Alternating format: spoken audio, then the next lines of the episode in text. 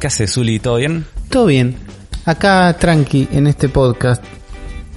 Sí, estamos cada uno en nuestros hogares porque nuevamente hemos sido despojados de una de nuestras patas. una vez más, una vez más estamos haciendo este podcast llamado El Cerebro de la Bestia de forma remota. Que para los que nos Sí. escuchan desde hace un millón de años, hace un millón de años lo grabamos así. Después fuimos cambiando de estudios, cambiando de integrantes, distintas cosas. Hoy volvemos un poquito a los orígenes. Hoy estoy en mi casa con mi computadora, vos estás en tu casa con tu computadora.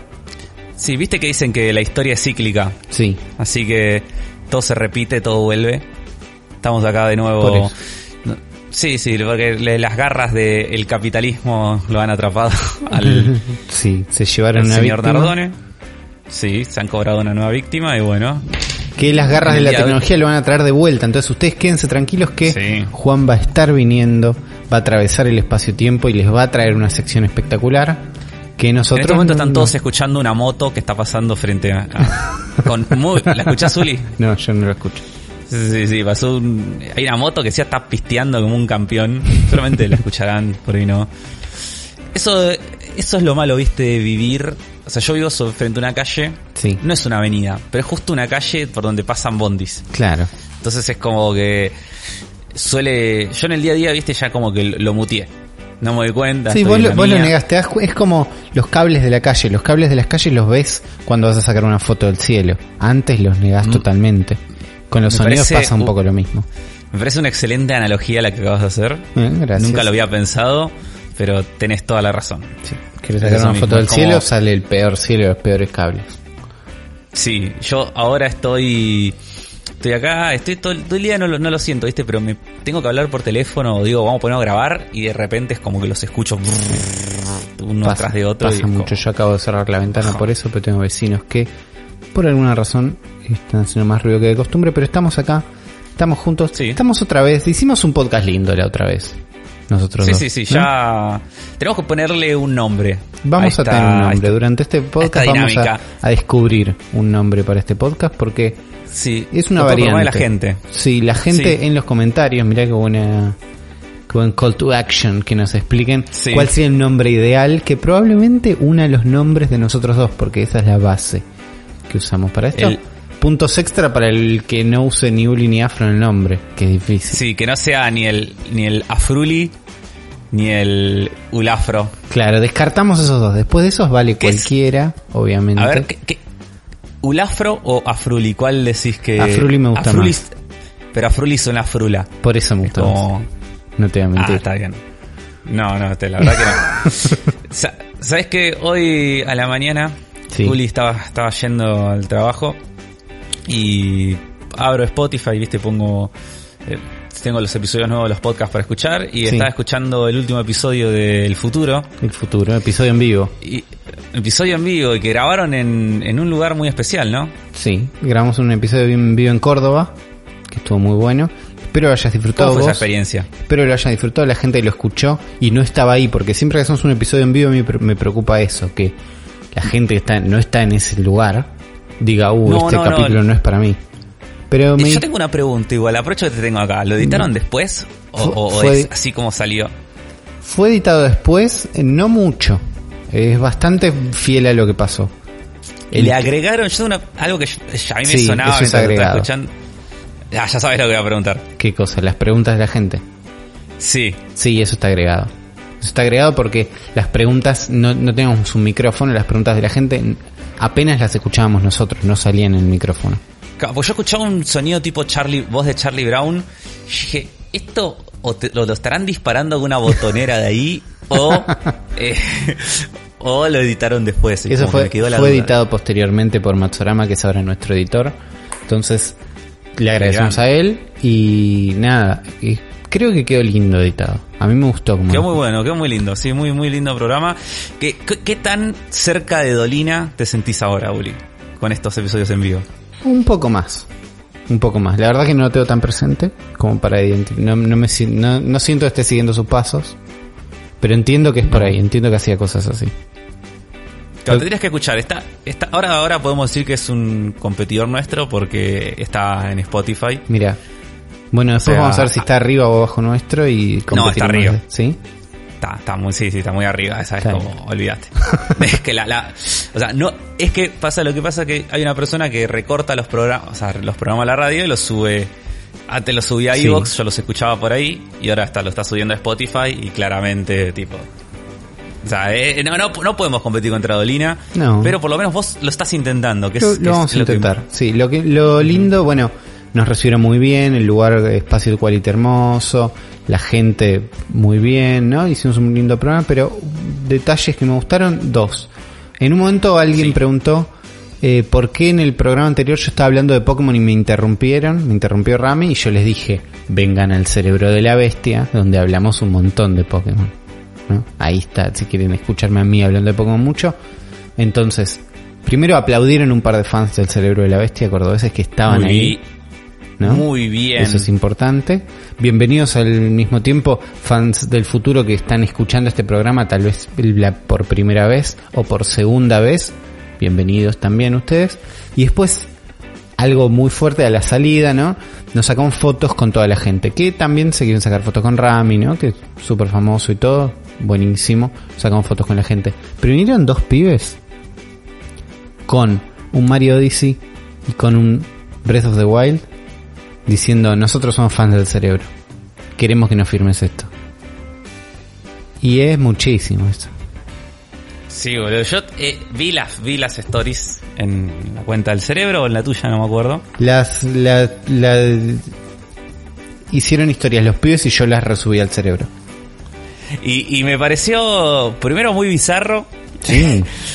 y después muy lindo al mismo tiempo de ver los, el, el Brotos de Wild, ¿no? Era y el Mario. Y el Mario es ¿Qué dos, juegos ju- eran? dos juegos que para mí están demasiado buenos como para que yo los firme, ¿me entendés? Te- Claro, o sea, estás, estás no, Había so- una culpa no solo, ahí. claro, no solamente estás eh, siguiendo los pasos de Dolina, sino siguiendo los pasos de Miyamoto. Por me pareció muchísimo. Pero los pibes estaban contentos, a mí me, me encantó el gesto y, y nada, les mandamos un saludo. Pero bueno, Qué bien, qué grandes. tuvimos estas aventuras en Córdoba. Eh, en el Instagram está, no me acuerdo el nombre ahora en este momento. Ah, Pero qué está ahí, mano. Los voy a buscar Eh, mientras vos seguís contando. Buscá los que están en la historia del cerebro. Estuvimos en Córdoba, la pasamos bien, y algo que hice, yo no había viajado con Rami en avión todavía. Viajé en avión a otros lados y aventuras y combis y cosas, pero con Rami no, entonces llevé la Switch como para él un poquito, para hacerle el show. Porque es uno de los momentos en los que se luce la Switch, es uno de los momentos que la Switch está en la publicidad. Es que es- eh, tenés que hacerla esa. que la, no, no lo tenés que hacer, ni siquiera tenía tantas ganas de jugar Mario Kart. Tú sacas ahí, sacas los dos Joy-Cons Eh, y eh. jugamos unas carreritas. Es más ganas de eh, cumplir el sueño de la publicidad que de ju- estar jugando realmente al Mario Kart. Sí, igual es divertido. Obviamente, Mario Kart tiene algo de que puedes jugar en cualquier momento y lo pasas bien. ¿no? Nunca le decís que no. Ten- tengo los nombres de los muchachos. Son Son Rama Salazar, que es el que sube la story, y tiene etiquetado a Alessandro B y Romy Kit. Mira, le Eran mandamos tres. un saludo a todos. Eh, nunca le decís que no a un Mario Kart, esa es la verdad. Entonces saqué No. ahí, además de acá a Córdoba, la verdad que volando es muy rápido. Pero nos jugamos unos torneitos de Mario Kart clásicos y Rami es de esas personas que puede jugar Smash, ¿no? Porque hoy hablaba con un compañero de laburo que cualquiera puede jugar Mario Kart, no todos pueden jugar Smash. ¿No? Hay Eh, gente que depende que a, a ver, depende que consideres por jugar Smash. no, no, de que de que tengan ganas. Ah, bueno. De que se sí. pueda, sí. Smash es un juego fácil de jugar, eso estamos de acuerdo todos. Pero todo el mundo Pasa no mucho- quiere jugar Smash. Pasa que hay gente que le tiene miedo a Smash. Bueno, es como. o lo odia. A mí me ha pasado. Hay gente que lo odia. No, por- no. Sí. Bueno, no, sí, hay, hay gente que lo odia, pero más allá de la gente que lo odie, me ha pasado de, de estar con gente y decir, "Chi, che, eso no es Smash. Y me dice, no, no, no sé, no lo sé jugar, vos jugás bien, viste, como, no, pero lo ponemos con ítems y jugamos de a cuatro, no pasa nada. claro. No, no, no, no, y es como. Es como que Mario Kart la gente no, no, no le tiene miedo a No. a, no, vos jugás mejor que yo. Claro. Pero con Smash es, es- sí está eso, ¿viste? Sí, no, y hay un no lo entiendo, no me gusta, no sé para qué lado es, pero no. Rami juega Smash, entonces jugamos un poquito y nada, es muy divertido. Es muy divertido tener una Sí, Switch mano. tengo muchas ganas de volver a Smash. Eh, la usamos para eso nada más, para ir y para volver. Y la verdad que la pasé muy bien. Pones la consola en modo avión. Yo nunca en mi vida viajé en avión. Entonces esto es una gran duda que tengo siempre. ¿El modo avión se usa realmente en un avión? Eh, a ver, sí. Yo no lo hice. Pero... No, el, pasa algo con el modo avión que es que corta todas las conexiones de la consola, ¿no? Sí, eso es lo que todos sabemos. Corta el wifi, corta el bluetooth.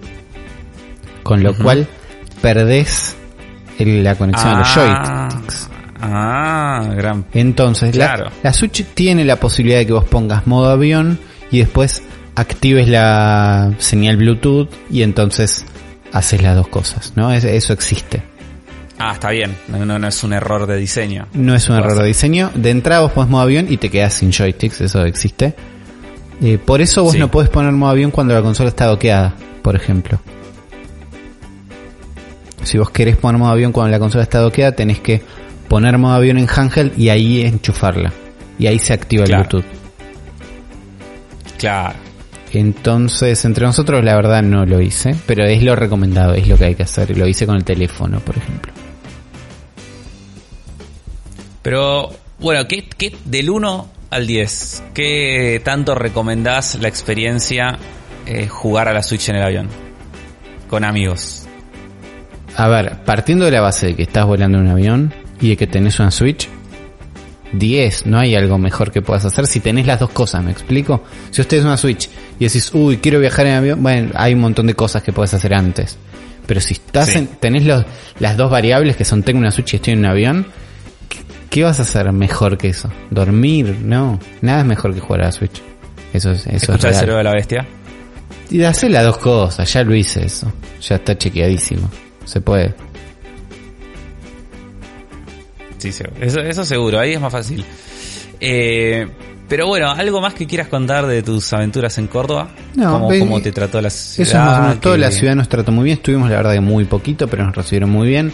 El lugar muy bien. ¿Tomaste Fernet? No tuve Fernet. Eso Mm. pasó. Pero yo no, no escabio tanto, entonces. También tiene Está que ver con eso. Está bien, sos una persona sana. güey. Exactamente. ¿Y Eh, estuviste jugando a algo? No sé si en tu viaje allá o a la vuelta. Cuando volví, me enteré que salió el juego que yo estuve esperando todo este año. El, este es mi Animal El Goti Crossing. de Uli. ¿Entendés? este es Es tipo el juego que tiene todo lo que yo estoy esperando porque es.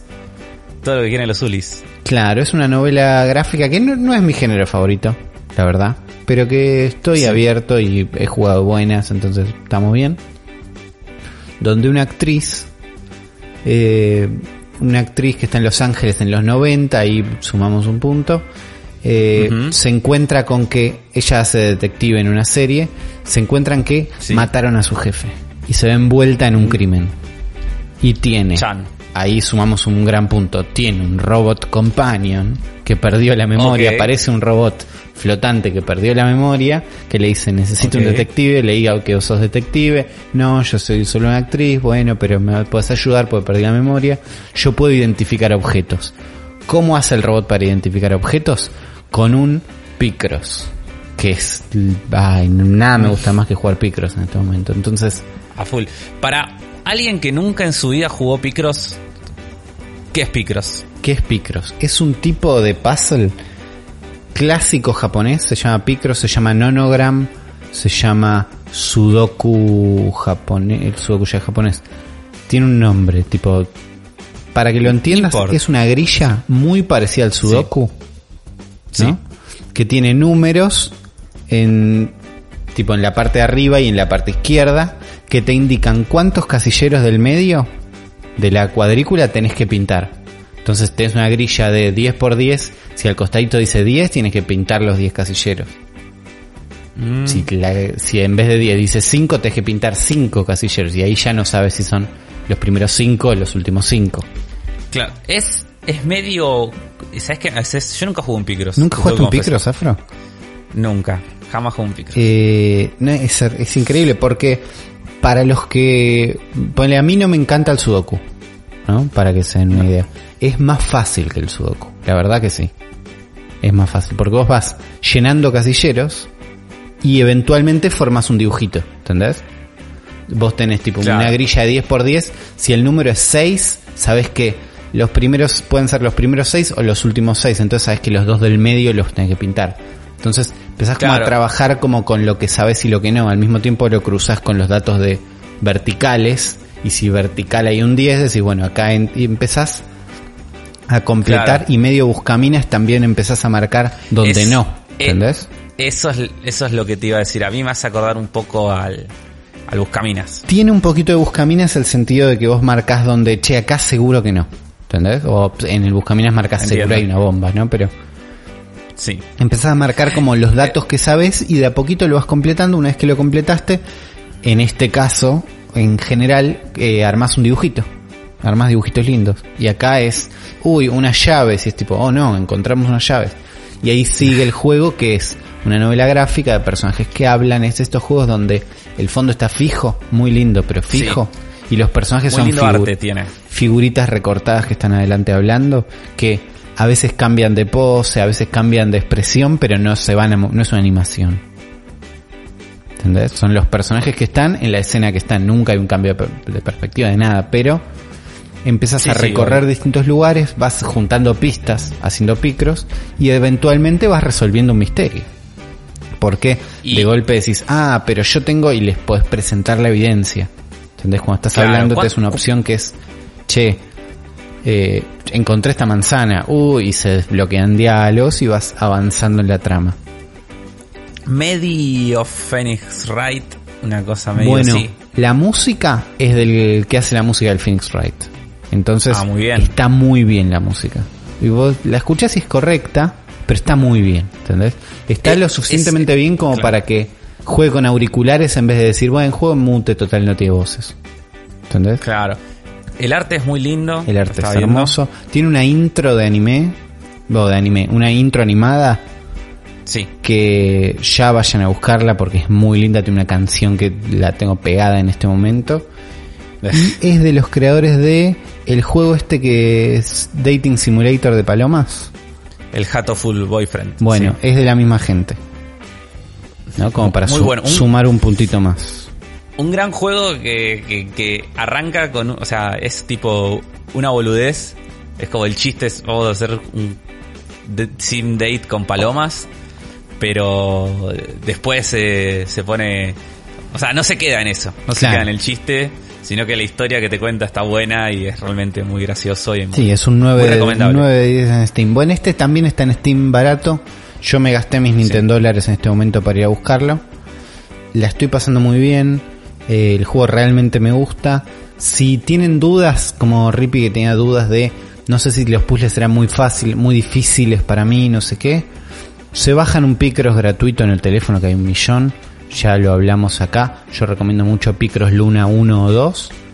Y y ven si les gusta el tipo de puzzle. Y si les gusta el tipo de puzzle, van al juego entero o no. Pero la venía Sí. pasando muy bien, eh, me encanta, no sé qué, me lo compré el lunes, hoy estamos a miércoles, enganchadísimo, todo jugando todos los días. Anoche me partió el corazón. No, ¿qué pasó? Eh, entro al juego, encuentro una opción que tiene con puzzles extras. Y digo, uy, me hago un par, ¿entendés? Porque no quiero, no quiero pensar en la historia ahora, no quiero leer, quiero hacer unos, bueno, unos puzzles extras. Y después digo, voy a poner, voy a, sigo jugando. Pongo load, ¿no? Cargo la partida, load. Sí. Yo digo load, pero load. Cargo la partida y estoy muy al principio del juego, ¿no? Digo, uh, sé que no no, tiene autosave. sí tiene autosave. Entonces, digo, no, estoy muy al principio del juego, esto sé que no grabé después. Salgo y cargo el autosave. Y el autosave estaba pisado con la partida vieja. Entonces, Ah, pero cuando vos pusiste load, load no, no elegiste el autosave. no elegí el sea, autosave, elegí la partida mía, vieja. Yo tenía autosave y una partida guardada. Elegí la partida guardada. Pisó el igual- autosave. O sea, en, no creo que quiera defender al juego, pero No estuviste mal tiene ahí. que pasar. Pero un segundo entré. Escúchame, si vos entrás... No, No, sí, sí, tenés razón. No tendría que haberlo pisado, pero tuviste que haber visto que la fe... Que ¿Tiene fecha? ¿Tiene algo? tiene fecha, tiene fecha. Podría haber visto la fecha, pero no pises el autosave. Si, ¿entendés? Leí, acepté una línea de diálogo cuando entré. Claro, es por ir a la línea de diálogo más importante. Por ahí era la que pasaba de capítulo, no sé, pero... Entonces ahora estoy en el principio. Yo estaba terminando como el primer caso o una cosa así. Claro. Estoy en el principio, con unos diálogos que ya no me importan, ¿entendés? Porque sobre todo es el principio, entonces medio que te enseñan un poquito las mecánicas, ¿no? Claro, lo, bueno igual en este juego me parece, o sea, es no digo que no sea paja, ¿no? Pero como que puedes llegar bastante rápido donde estaba, Sí, porque los diálogos porque los puedo, todos, puedo los saltar pu- todos los diálogos, los puzzles los los disfruto. puzzles ya los sabés, entonces es como Sí, y los, los hago rápido y son los primeros que son fáciles y además los disfruto. Si me das pases repetidos, los hago de vuelta, no pasa nada. Me dan paja los diálogos, las opciones, pero al mismo tiempo llegando al final del capítulo 1 o del acto 1 de lo que sea uno, pasó algo en el juego que dije, che, este juego es recontra lineal y a todos le pasa esto o yo estoy yendo por un camino. ¿Entendés? Era mi duda. Hasta ese momento yo digo, esto es más o menos lineal, puedes tardar más o menos en llegar a esto, pero es esto. Y en un momento pasó algo que dije, che, ¿cuánta... mm, eh, ¿Cuánto afecto yo esto que está pasando? Y ahora voy a poder resolverlo. Entonces ese es un punto positivo, digamos. está bueno. Las visual novels por lo general Sí. suelen tener múltiples eh, caminos. O sea, es algo bastante normal en Está el bien. género. Así que Entonces voy, voy a investigar ese coso. Sí, Podría- porque la verdad es que es todo texto. Sí, sí, por ejemplo, no sé, los, eh, los 999, ¿viste? Sí. Tienen 800.000 finales y es como una de las cosas que locas de- del juego. Es como, Claro. Y generalmente las visual novels como que tienen eh, paths, creo que se le dice, o runs. No creo que son paths, entonces generalmente tienen como, no sé, como caminos grandes, ¿viste? Claro. Fijos. Es como llega a determinado momento del juego en el que hay una decisión y se abren, no sé, tres caminos. Claro. Y es como cada uno es una historia. Generalmente en los sim dates eh, suele ser tipo a, qué persona te chamullas. Es como Claro, vas más por ese decís. lado. Acá estás, sos un detective y en general estás buscando un culpable. En general es eso, estás hablando con gente y cualquiera de ellos puede ser el el que cometió el crimen, ¿no? Por lo menos así es el principio, todavía puede pasar cualquier cosa en este juego. Por ahora me encanta, lo recomiendo mucho. En Steam me dijeron que está ¿Cuán- barato. Ah. ¿Cuánto está en Switch? En Switch está 13 dólares, oferta 12, Ah. creo.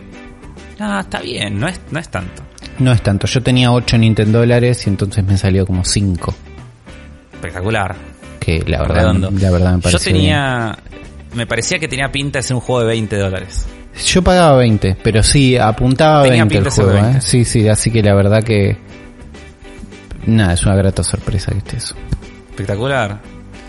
Les doy un tip de Switch eh, que hoy preguntaron justo en el grupo de la Armada Fantasma. El- si no lo sabían, en la Switch se pueden comprar eh, con débito, tarjeta de débito, Esa. y por lo menos, no sé si a todas las tarjetas de débitos funciona, es lo mismo, pero a mí, por ejemplo, eh, no me cobra el 30% si cobro con débito. ¿Qué te cobra? Pagos. ¿El 8? ¿O nada? No, nada, el ¿Posta? nada, el sí, ¿En el Store Yankee? sí, Wow. Yo el otro día, yo el otro día compré el, el Doom y el Doom 3 que estaban un dólar cada uno Sí. y los pagué a lo que sale. O Espectacular. sea, a lo que sería. Sí, te sí, lo cobran sí. a un dólar a 60 y pico. Claro. Ahí, ahí, ahí se lo, te lo verifico 100%. Estoy entrando a ver el historial de gastos. Es interesante. Eh, yo no sé mira. todavía cuánto me van a cobrar este. Yo sé que fueron 5 dólares, pero no sé a qué cambio, no sé qué impuesto les cae arriba, pero es interesante lo que decís. Si alguno tiene una Sí, data sí. también de esto, déjenla en los comentarios porque sirve. Te cobran el 8, te cobran el 30. Eh, porque sí, está bueno. En, No, obvio, sí, en. Steam está 160 pesos este juego. No, ya está, boludo. Ya. Me lo compro yo ahora, aunque no me interese. Bueno, y sí. eh, depende también. Me imagino que con mouse no está mal jugarlo, pero una visual novel sentado en la compu. Te querés Y morir. esa. Sí. Que, a menos que tu compu sea la más cómoda del mundo, pero digo, yo no me imaginaba, ¿entendés? Auriculares en la cama, la verdad que es una forma que para mí se disfruta un poquito más. Buenos Es que sí, personajes, muy buen arte. Yo estoy contento. Estaba eh, un dólar cincuenta El Doom. eh, el Doom. Sí, cuando yo lo entré a buscar ya era tarde. Estaba un dólar cincuenta que son pasado a eh, a pesos argentinos es 95 y es lo que me cobró 95 pesos Espectacular. o sea sí Para Eh, me 95 los comp- es un dólar de cuánto. un dólar 50 Ahí va. un dólar de 60 eh, 60 Mirá, y eso es por la tarjeta de débito. Bueno, ya, ya mismo lo estoy cargando porque es muy probá interesante. comprate comprate algo barato de un dólar ponele que te tendría y revisá si te cobran 60 pesos a mí por lo menos me pasó así Está o sea, no, no estoy seguro de que Claro, sea tipo todavía no estamos tarjetas, seguros de cómo bancos. funciona, no, obviamente, Que- pero lo voy a tener en que cuenta y lo voy a son- investigar. Sí, siempre hay alguna vueltita rara y no Sí, siempre es igual y- para todos. Sí, igual yo desde que yo decidí no comprar más con la tarjeta de crédito en la Switch desde que me pasó la, la del la del Mario Maker 2. que, que lo compré, lo saqué con la tarjeta de manija porque dije, bueno, cobro la semana que viene, es lo mismo.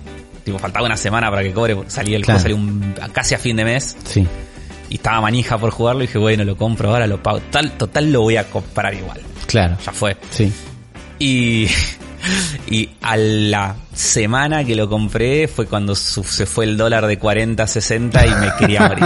Tipo, Eh, Sí, agradece que te pasó con el Mario Maker y no con el Mario Tennis. Es lo único que te veo. no, mal. porque eso No, me- no, pero te juro, yo y esos días que iba viendo que subía el dólar, yo estaba tipo todo mirando y sufriendo diciéndole, no, no, no, Sí. compré estos 60 dólares, me quería morir. Y sí. Sí, Pero lo- gran juego. sí. La verdad, gran juego. Gran juego, sí, no me arrepiento de haberlo comprado, lo, lo jugué mucho, la pasé muy bien. ¿Qué onda el Tokyo y Mirage Afro? Es espectacular. El Tokyo Mirage Session es el mejor JRPG que nadie jugó y nadie va a jugar, lamentablemente. Porque vendió muy bueno? poco en vendió muy poco en Wii U, eh, no creo que vaya a vender mucho en Switch, pero boludo es muy bueno. A ver, no sé por qué lo Es- niego tanto. Es muy muy bueno, boludo. Toda la gente que está escuchando esto que está des- deseosa de Persona 5 en Switch Casi igual, ¿no? y, y no tiene no tiene la posibilidad de jugar Persona 5 en ninguna otra plataforma, juegue este juego. No importa que esté 60 dólares, vale cada centavo de esos 60 dólares. No se van a arrepentir. Es un juegazo, boludo. Está buenísimo. Es como. El sistema de peleas es espectacular. Es de los mejores sistemas ¿Cómo de es el sistema de peleas? Pues lo estoy viendo y no lo entiendo. Si ya lo explicaste en este podcast, perdón. Lo habíamos explicado en otro podcast, te lo voy a contar muy, Muy, muy, rápido. muy rápido. Muy muy rápido para no, por si alguien no escuchó ese programa también, vos tenés un grupo de personajes, las Sí. peleas son de a tres, y la onda es que vos, el, el mayor gimmick que tiene el juego son eh, los session attacks. Sí, ¿Qué es un session attack? Es cuando vos, vos vas ganando como habilidades pasivas que son, se llaman sessions, que son golpes que se encadenan con otro. Son como que se triggerean. Sí. Como si fueran condiciones de programación. Entonces te dice, cuando un personaje haga un ataque eléctrico, yo respondo con uno de hielo, ponele. sí, Entonces, ¿qué pasa? Entonces, y cuando vos le encajas a un enemigo, los enemigos tienen debilidades porque esto viene de Tensei, que es tipo Pokémon. claro. Entonces, cuando vos le encajas la debilidad a un enemigo, activás un Session Attack. Entonces, depende qué poder usaste, pues usaste hielo, ahí encadenás el Session Attack de otro que a hielo le responde con trueno. Pero ese a su vez activa otro que tiene que trueno le responde con viento, ponele. Claro. Y así se encadenan y puedes encadenar hasta, pues yo, el más grande que hice fueron de 22, creo. Digo, entonces el sistema de pelea es como, tiene como eso, es muy rápido, es muy dinámico, es muy divertido, o sea, no... Y Sí. después se va, se va expandiendo un montón a lo que al principio está muy bueno, pero después se expande todavía mucho más. Tenés, eh, tenés, son siete personajes, puedes cambiar de personaje durante la pelea, algo que siempre garpa mucho en los Bien. RPGs, y sin perder el turno, o sea, que, que eso es clave, ¿viste? Porque a veces es, bueno, puedes cambiar de personaje, pero perdés el turno, Sí. entonces no lo uses nunca, porque Claro. nunca te conviene perder un turno. Acá no, acá puedes cambiar y no pasa nada. Tipo Bien. Final Fantasy X. Claro. Entonces, vas como eligiendo, ¿viste? Que, uh, no, bueno, ahora me conviene cambiar a este para curar. Y después me conviene cambiar a este para tirar tal debilidad. Entonces, como vas eh, combinando toda tu party, tenés un montón de sistemas que se van presentando de forma muy natural y muy... ¿Los dungeons son está- procedurales? No, Bien. no, no, no. Son, son eh, fijos y están, tienen puzzles y cada, cada dungeon tiene su gimmick. Bien. En el primero hay unos, unas especies de vestidos, como si fueran toboganes que te llevan de un lugar a otro. Sí.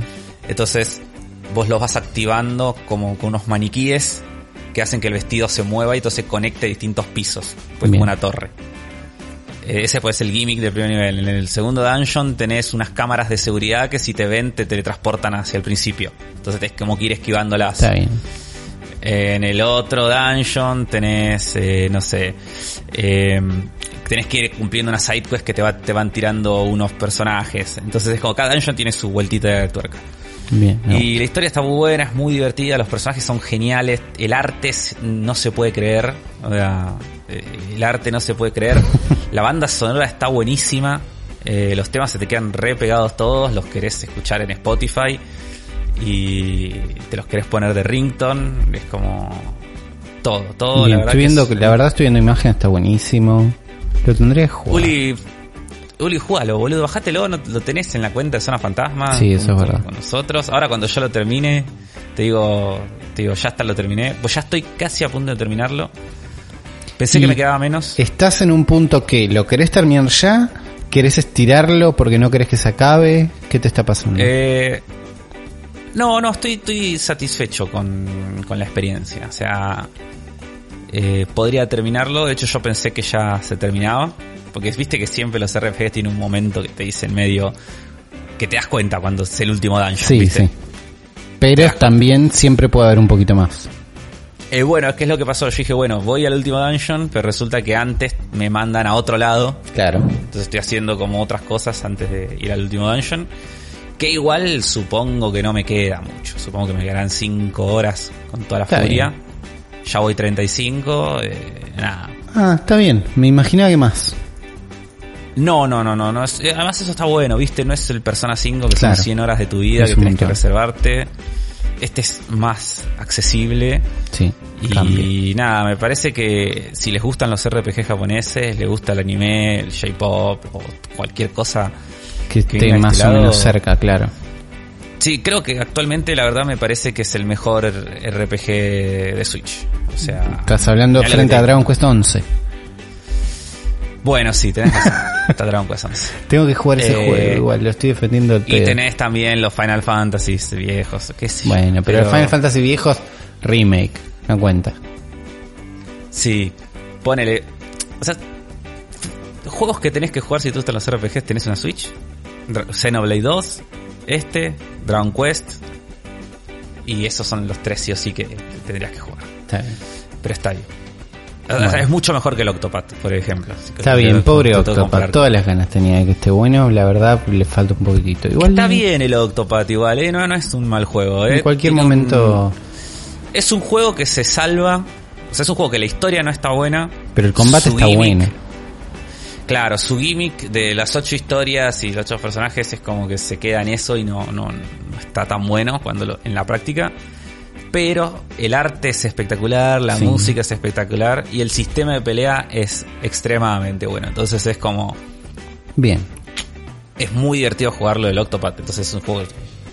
Sí. Yo Y le metí 60 horas, tipo. Tanto Octopath entero. como Dragon Quest 11 tienen demo que la partida se continúa en el juego. Entonces los pueden empezar hoy, si quieren. Las, mejo- las mejores demos. Las mejores demos, la verdad que sí. Sí, no, no sé por qué la del Final Fantasy VII no, no es así. Porque no da ganas de comprometerse con una demo. La del Final Fantasy VII porque todavía falta y todavía puede pasar cualquier cosa con ese juego. No, pero sale ahora. No pasa nada. Pero bueno, eh, esto es lo que estuvimos haciendo, esto es lo que estuvimos jugando.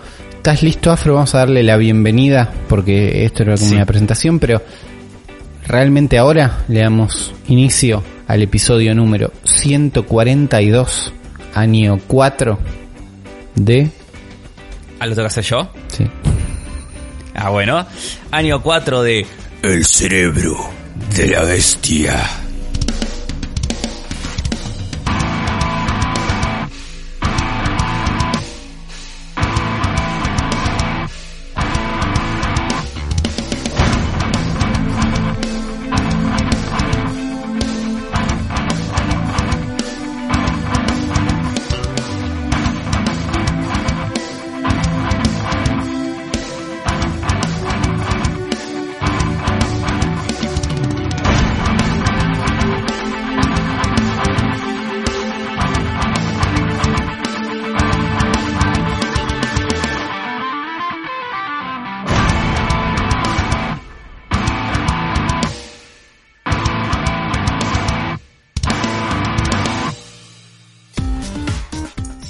Bienvenidos todos a una nueva cartuchera de Nardone.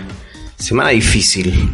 Vieron que este arranque de año nos encontró bastante distanciados a los miembros de la bestia, no solo por vacaciones, sino también por cuestiones laborales. Si no sabrán, a esta altura del partido nosotros grabamos los miércoles tipo siete y pico de la tarde después de salir de una jornada laboral completa. Entonces se dificulta en algunas situaciones y más en esta etapa donde, bueno, eh, yo laburo en una agencia de publicidad y es una etapa de búsqueda de nuevos clientes, nuevas cosas que están pasando, cosas que se están movilizando y eso exige muchísimo más. Y uno de mis problemas es no poder sentarme enfrente al micrófono y, contarles estas historias maravillosas que a mí me gusta contarles, pero por suerte existe algo que se llama eh, edición que nos permite que en este momento el señor Sergio González les pueda entregar la cartuchera sin que yo haya estado en la grabación del cerebro. Es fantástico realmente el tema este de la edición, es un concepto innovador, totalmente nuevo, y lo estamos implementando acá en el cerebro de la bestia y en la cartuchera de Nardone. Pero bueno, hoy les voy a traer eh, las, la, la parte final, el momento culmine de la saga Mother, que espero que de alguna manera los movilice, los movilice hasta las lágrimas. ¿Cómo, ¿Cómo arrancar esta historia, no? ¿Cómo arrancar esta historia sin hablar de él? Del creador, de la mente maestra detrás de toda esta locura. Shiesato Itoi. Itoi es un tipo que evidentemente tiene un problemita de ansiedad porque incluso ya estaba pensando, dando vueltas en su cabeza la historia para Mad 3 en el instante donde se estaba arrancando el desarrollo de Earthbound. O sea, descansé un poco, flaco. Tomátelo con calma. Está tan entusiasmado con la idea de, che, seguir haciendo un juego, de esta secuela que tenía en la cabeza, que incluso llamó una vez por teléfono a las 12 de la noche al diseñador del juego, a Kiko Miura, para hablar sobre la idea de, che, ¿cómo seguimos con esto? ¿Cómo seguimos? Obviamente Miura lo sacó cagando, viste, ¿cómo, cómo me hace llamar a media de la noche, pedazo de pelotudo? Y dijo, calmate, calmate porque no terminamos un juego, ya querés empezar otro. Ese Shigesato Itoi para todos ustedes. Para que tengan un poquito de contexto de qué estamos hablando, esta tercera parte de Mother está siendo considerada como parte del lanzamiento para la truncadísima Super Famicom CD. O sea, la PlayStation de Nintendo, chicos. Como ya sabemos cómo terminó esa historia, inmediatamente se empezó a pensar en Mother 3 como un lanzamiento, un proyecto para Nintendo 64, pensándolo enteramente en 3D. Incluso se llegó a pensar este juego como uno de los títulos de lanzamiento de la 64DD. La 64DD, que yo no estoy seguro, pero estoy segurísimo que hay un episodio del Cerebro de la Bestia, si no lo hizo Rip, lo hizo Sergio, dedicado a la 64D, que era como este complemento, este add-on, una videocasetera que se le ponía debajo de la Nintendo 64 que leía como unos discos magnéticos, que en teoría hacía que toda la experiencia crezca. No funcionó un carajo, no funcionó, ya lo sabemos. A esta altura del partido, el único, el único desarrollador dentro del equipo que todavía seguía pensando en Mother era los pibes de HAL Laboratories, en el cual, en este mismo instante, parados en el tiempo, nuestro queridísimo Iwata era el presidente. Obviamente los pibes de Ape Studios, los que estuvieron relacionados en los títulos anteriores, medio que desaparecieron. De hecho, en el año 95 se cambiaron el nombre a Studio Creatures y se convirtieron en desarrolladores de juegos de la serie de Pokémon, juegos como Hey Pikachu Stadium o Pokémon Snap. Esto igual no iba a impedir que gente de Ape Studios o ex desarrolladores, gente de arte como Benimaru Itoi, se pudieran relacionar en el proyecto, ¿no? Lo agarró, lo llamó a, a Itoi y le dijo, hey, Itoi, soy Benimaru, Ah, ¿qué haces, querido? Le digo, che, déjame dibujarte. Y también Ito fue parte como del artista conceptual de personajes y de un montón de cosas más dentro de Mana Tree, a pesar de que Ape Studios ya no formaba parte del desarrollo. Eso, eso es amor y amistad, chicos. Para el año 1996 el proyecto de Mother 3 estaba bastante avanzado.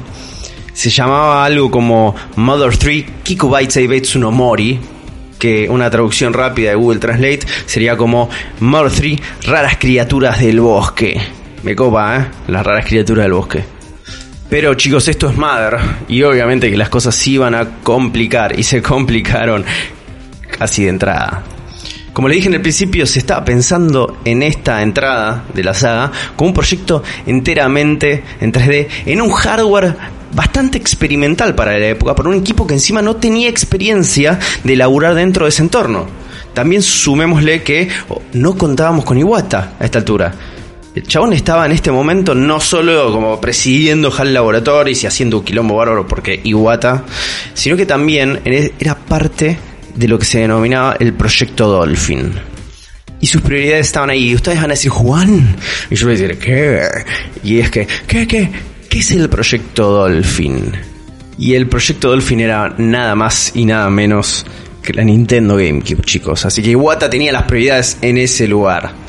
Acá es donde el equipo se le empezó a dar contra la pared, porque además de progresar muy lento, había algo que los molestaba bastante. Y era que las especificaciones para la 64DD eran un quilombo. Y al mismo tiempo, historia aparte, la 64DD fue un fracaso y nadie lo quería usar. No había ningún tipo de adopción por los desarrolladores. Así que ¿Qué pasó? Volvemos hacia atrás, un paso más para atrás, volvamos a la Nintendo 64, dijeron. Y ahora estamos en el año 99 y estamos en la exposición Spacewalk 99. Spacewalk 99, donde pudieron preparar una demo jugable con el nombre definitivo, Mother 3, Botu no Saigon, o algo así, póngale, que era como Mother 3, la caída del rey chancho. Amo ese nombre, no, no, no puede ser mejor. La caída del rey chancho. Genios. Genios, vas a vender un juego que se llama La caída del rey chancho. Te amo, te amo Itoy. Sumémosle un problemita más. Un problemita que todavía hasta el día de la fecha nos afecta, que son los fans, los fans de las sagas, los fans de las propiedades intelectuales. Todos somos fans, todos somos parte del problema. Y a esta altura del partido, en el año 99, los fans estaban recontra calientes. Ya había salido el primer Super Smash Bros. Y tenía a NES como jugador. Entonces decían, che, che, che, che, che, che, che, che, che, che, che, ¿qué, qué pasa acá? ¿Cómo no hay madre? Dame madre, dame madre, dame madre típico de fan. Pero las cosas iban a salir mucho peor. El lanzamiento de Mother 3 iba a retrasarse un año más, iba a ser estirado hasta el año 2000 y incluso faltó al E3 de ese año. Pero en agosto del 2000 llegó la noticia más triste de todas. Mother 3 había sido cancelado después de estar clavadísimo en Development Hell.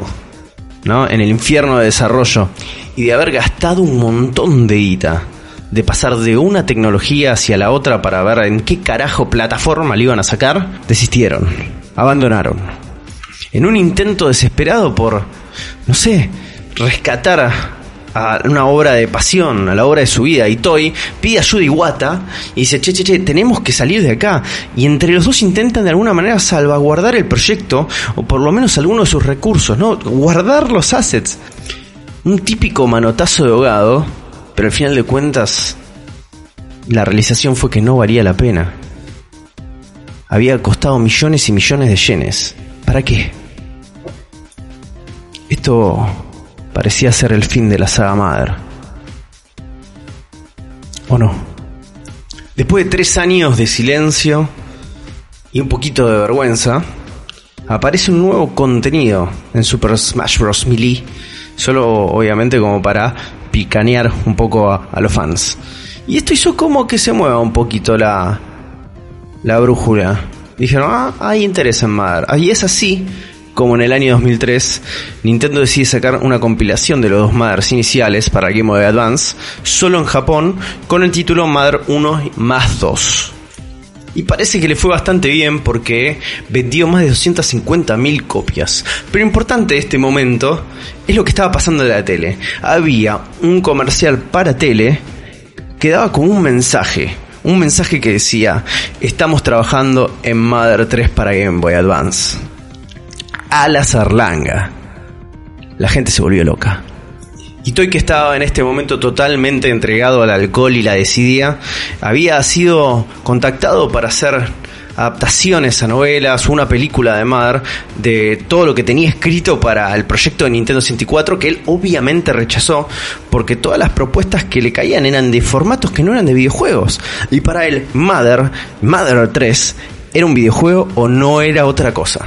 Y entonces con un interés renovado, Nintendo decide tomar cartas al asunto y vuelve a reactivar el proyecto Mother 3, esta vez involucrando a un estudio chiquito llamado Brownie Brown, fundado por el mismísimo Nintendo en el año 2000 y compuesto gran parte por ex empleados de Square que habían trabajado en los Senkein Densetsu, o sea, los Secrets of Mana. El juego iba a estar dirigido por nada más y nada menos que Nobuyuki Noue, que era más o menos un tipo con experiencia en desarrollo de RPGs, había trabajado como diseñador de batallas eh, y escenarios para un juego llamado Live Alive.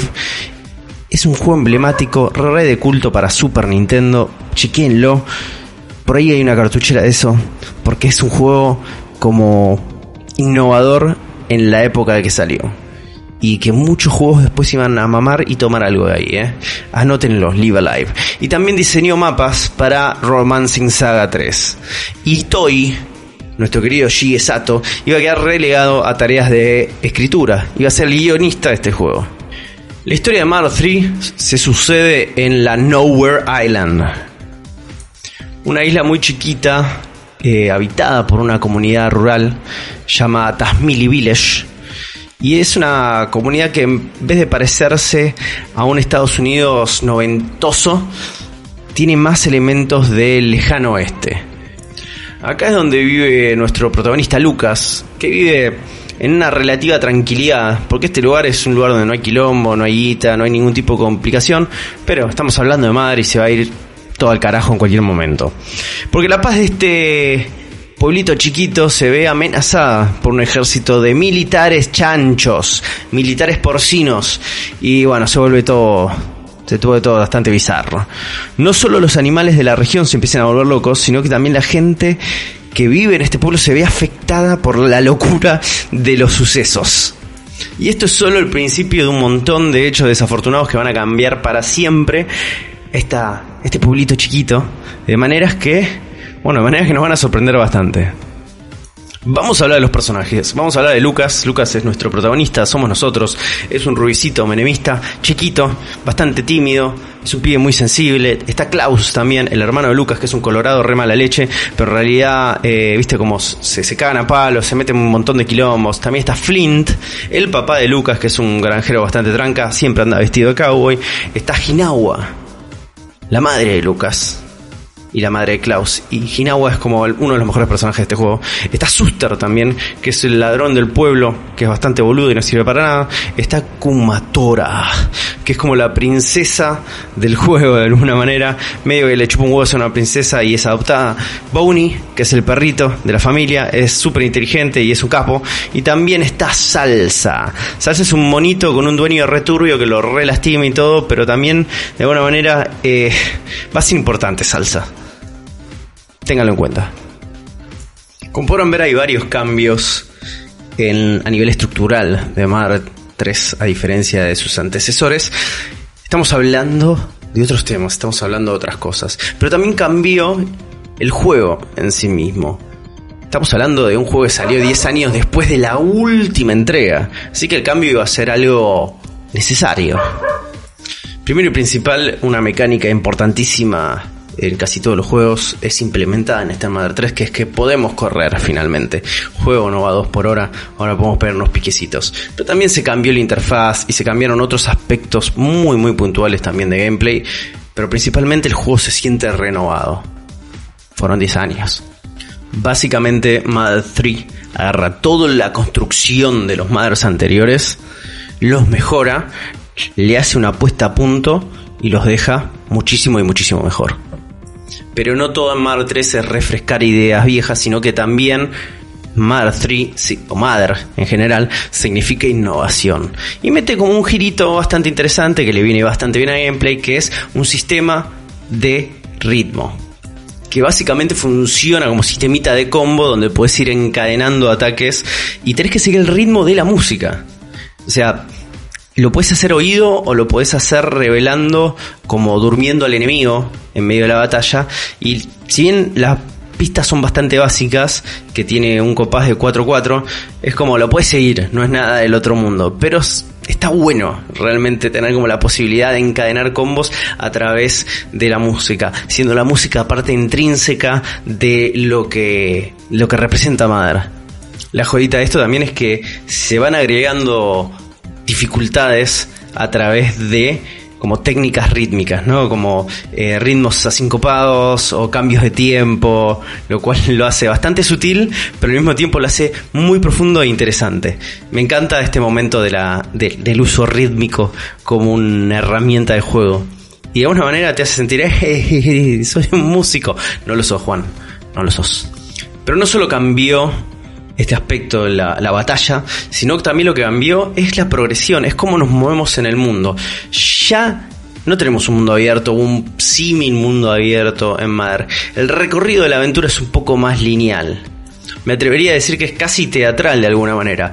El juego está dividido en ocho capítulos donde vas controlando a diferentes personajes, diferentes protagonistas. Sin embargo, Lucas sigue siendo la figura central de, del juego. Así que básicamente estás yendo de escenario a escenario a donde el juego te lleva. Una decisión bastante polarizante para la gente que era fanática de Earthbound, donde tenía esa libertad de recorrido, pero que le viene muy bien para el tipo de historia que quiere contar.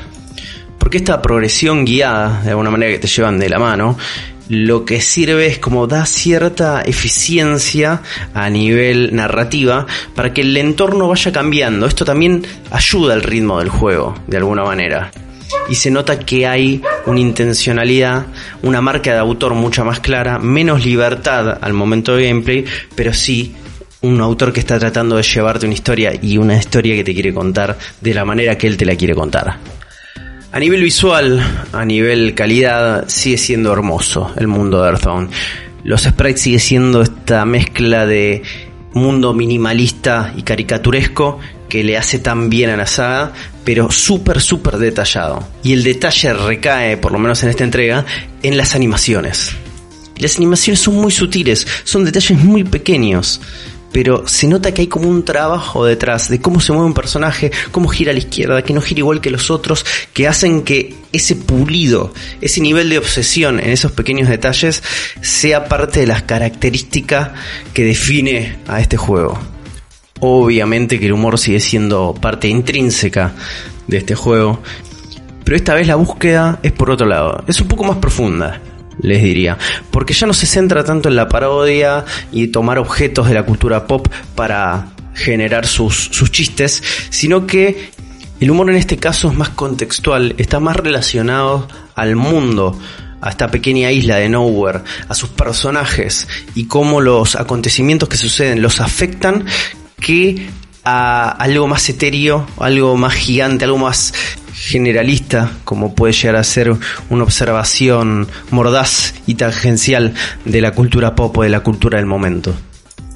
El juego está muy focalizado en las emociones, está muy focalizado en la experiencia a nivel emocional, de alguna manera. A veces no hay chistes, a veces no hay risa, a veces lo que la búsqueda es por otro lado Para que se den una idea, el primer eslogan para este juego fue no llores hasta el final. Así que ya desde ese momento sabíamos a qué tipo de barco nos estábamos subiendo con este juego. Lo sorprendente de esto es que uno no se espera, por lo menos inicialmente, cuando tenés ese choque con el minimalismo visual que representa Mother, que ibas a estar afrontando una especie de, de tormenta loca de emociones que te iba a cagar a trompadas. Pero esto es parte también, ¿no? Parte de esta construcción enorme y hermosa que es Mother, la saga en, en su totalidad, que es esta simplicidad intencionada con una complejidad narrativa enorme que hace la identidad de Mother en sí misma. Mother 3 puede llegar a ser considerado como el juego más oscuro dentro de la saga. No es necesariamente oscuro como como una cosa solemne, sino que le sale de manera natural al juego. El juego está centrado tanto en sus personajes, en el desarrollo, en las escenas. Hay unas secuencias conmovedoras de las cosas que les pasa a los personajes, de centrarse específicamente en este mundo mutante y loco de Tasmili, es que la gente es la que hace este mundo loco. Y poniendo el foco a la gente hace que obviamente la movilización de estos personajes sea a través de las emociones. Y es un juego reflexivo. Es un juego que se siente serio, se siente adulto, pero porque lo es. Porque Toy también está más serio y adulto. Porque Toy está hablando desde un lugar y de una experiencia totalmente distinta hace 10 años. Es un juego mucho más maduro. El juego, por tomar un camino mucho más focalizado en la reflexión y en el análisis, pierde un poco de la psicodelia estampa que representa Madre. Pero no deja de sentirse como un juego de madre, en ningún momento. Porque siguen pasando cosas re locas, obviamente.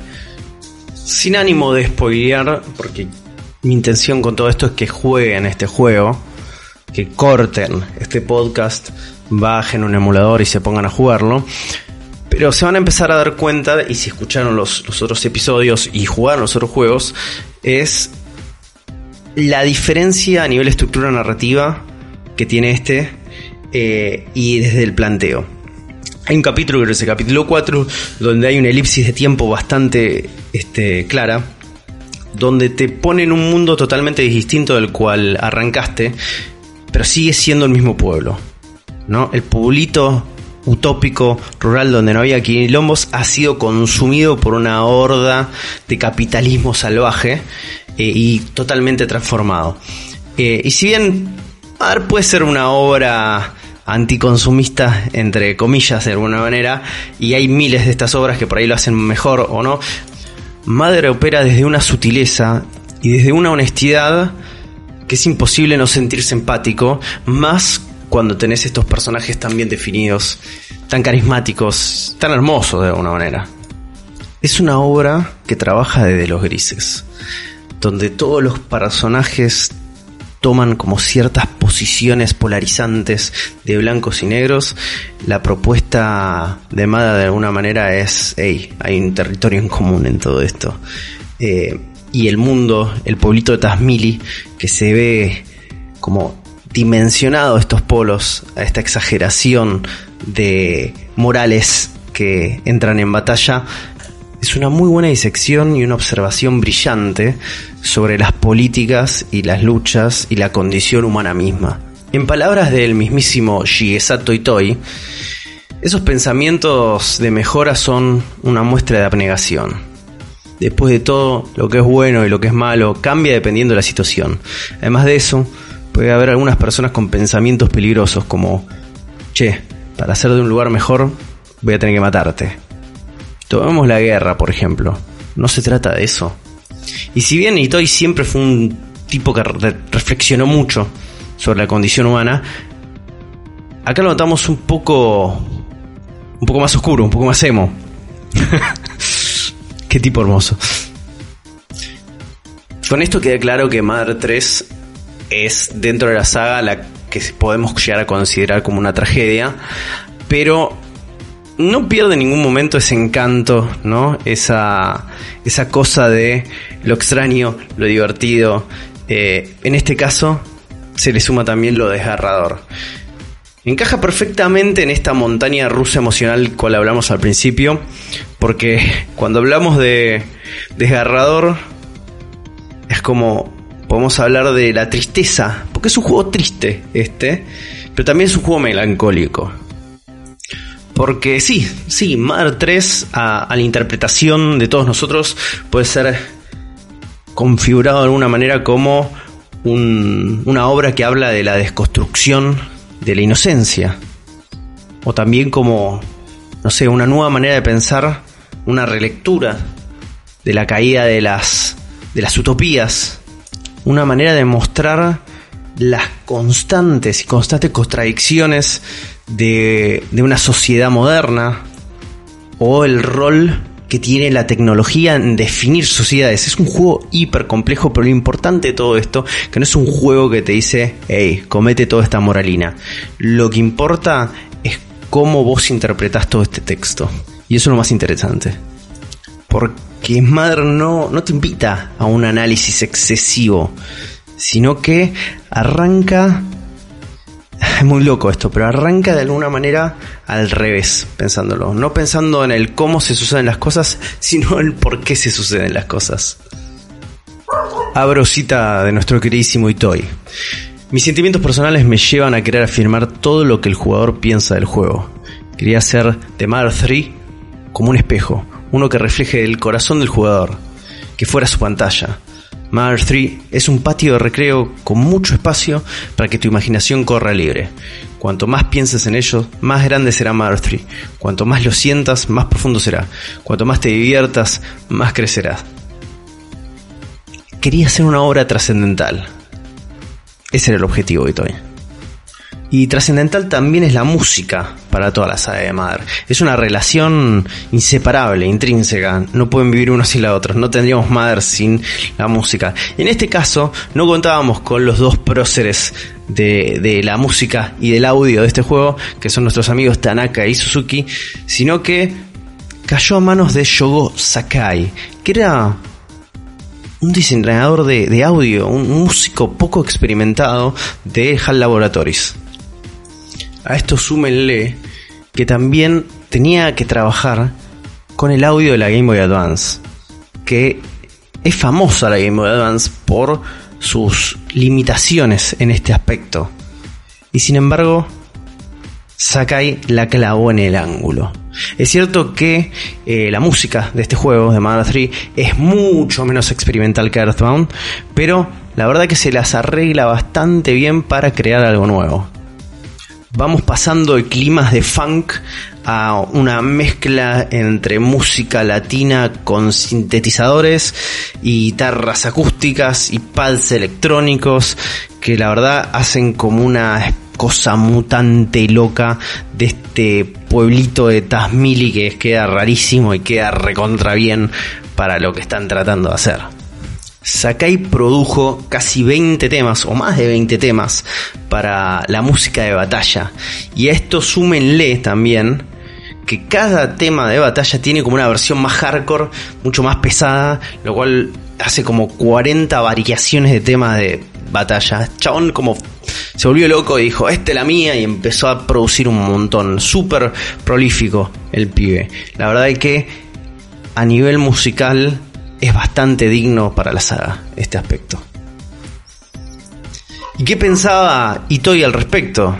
Bueno, abro cita. Sakai no competía con los compositores de Earthbound, estaba compitiendo con sus fans, para los cuales la música de Mother y Earthbound es una especie de perfección inmortalizada.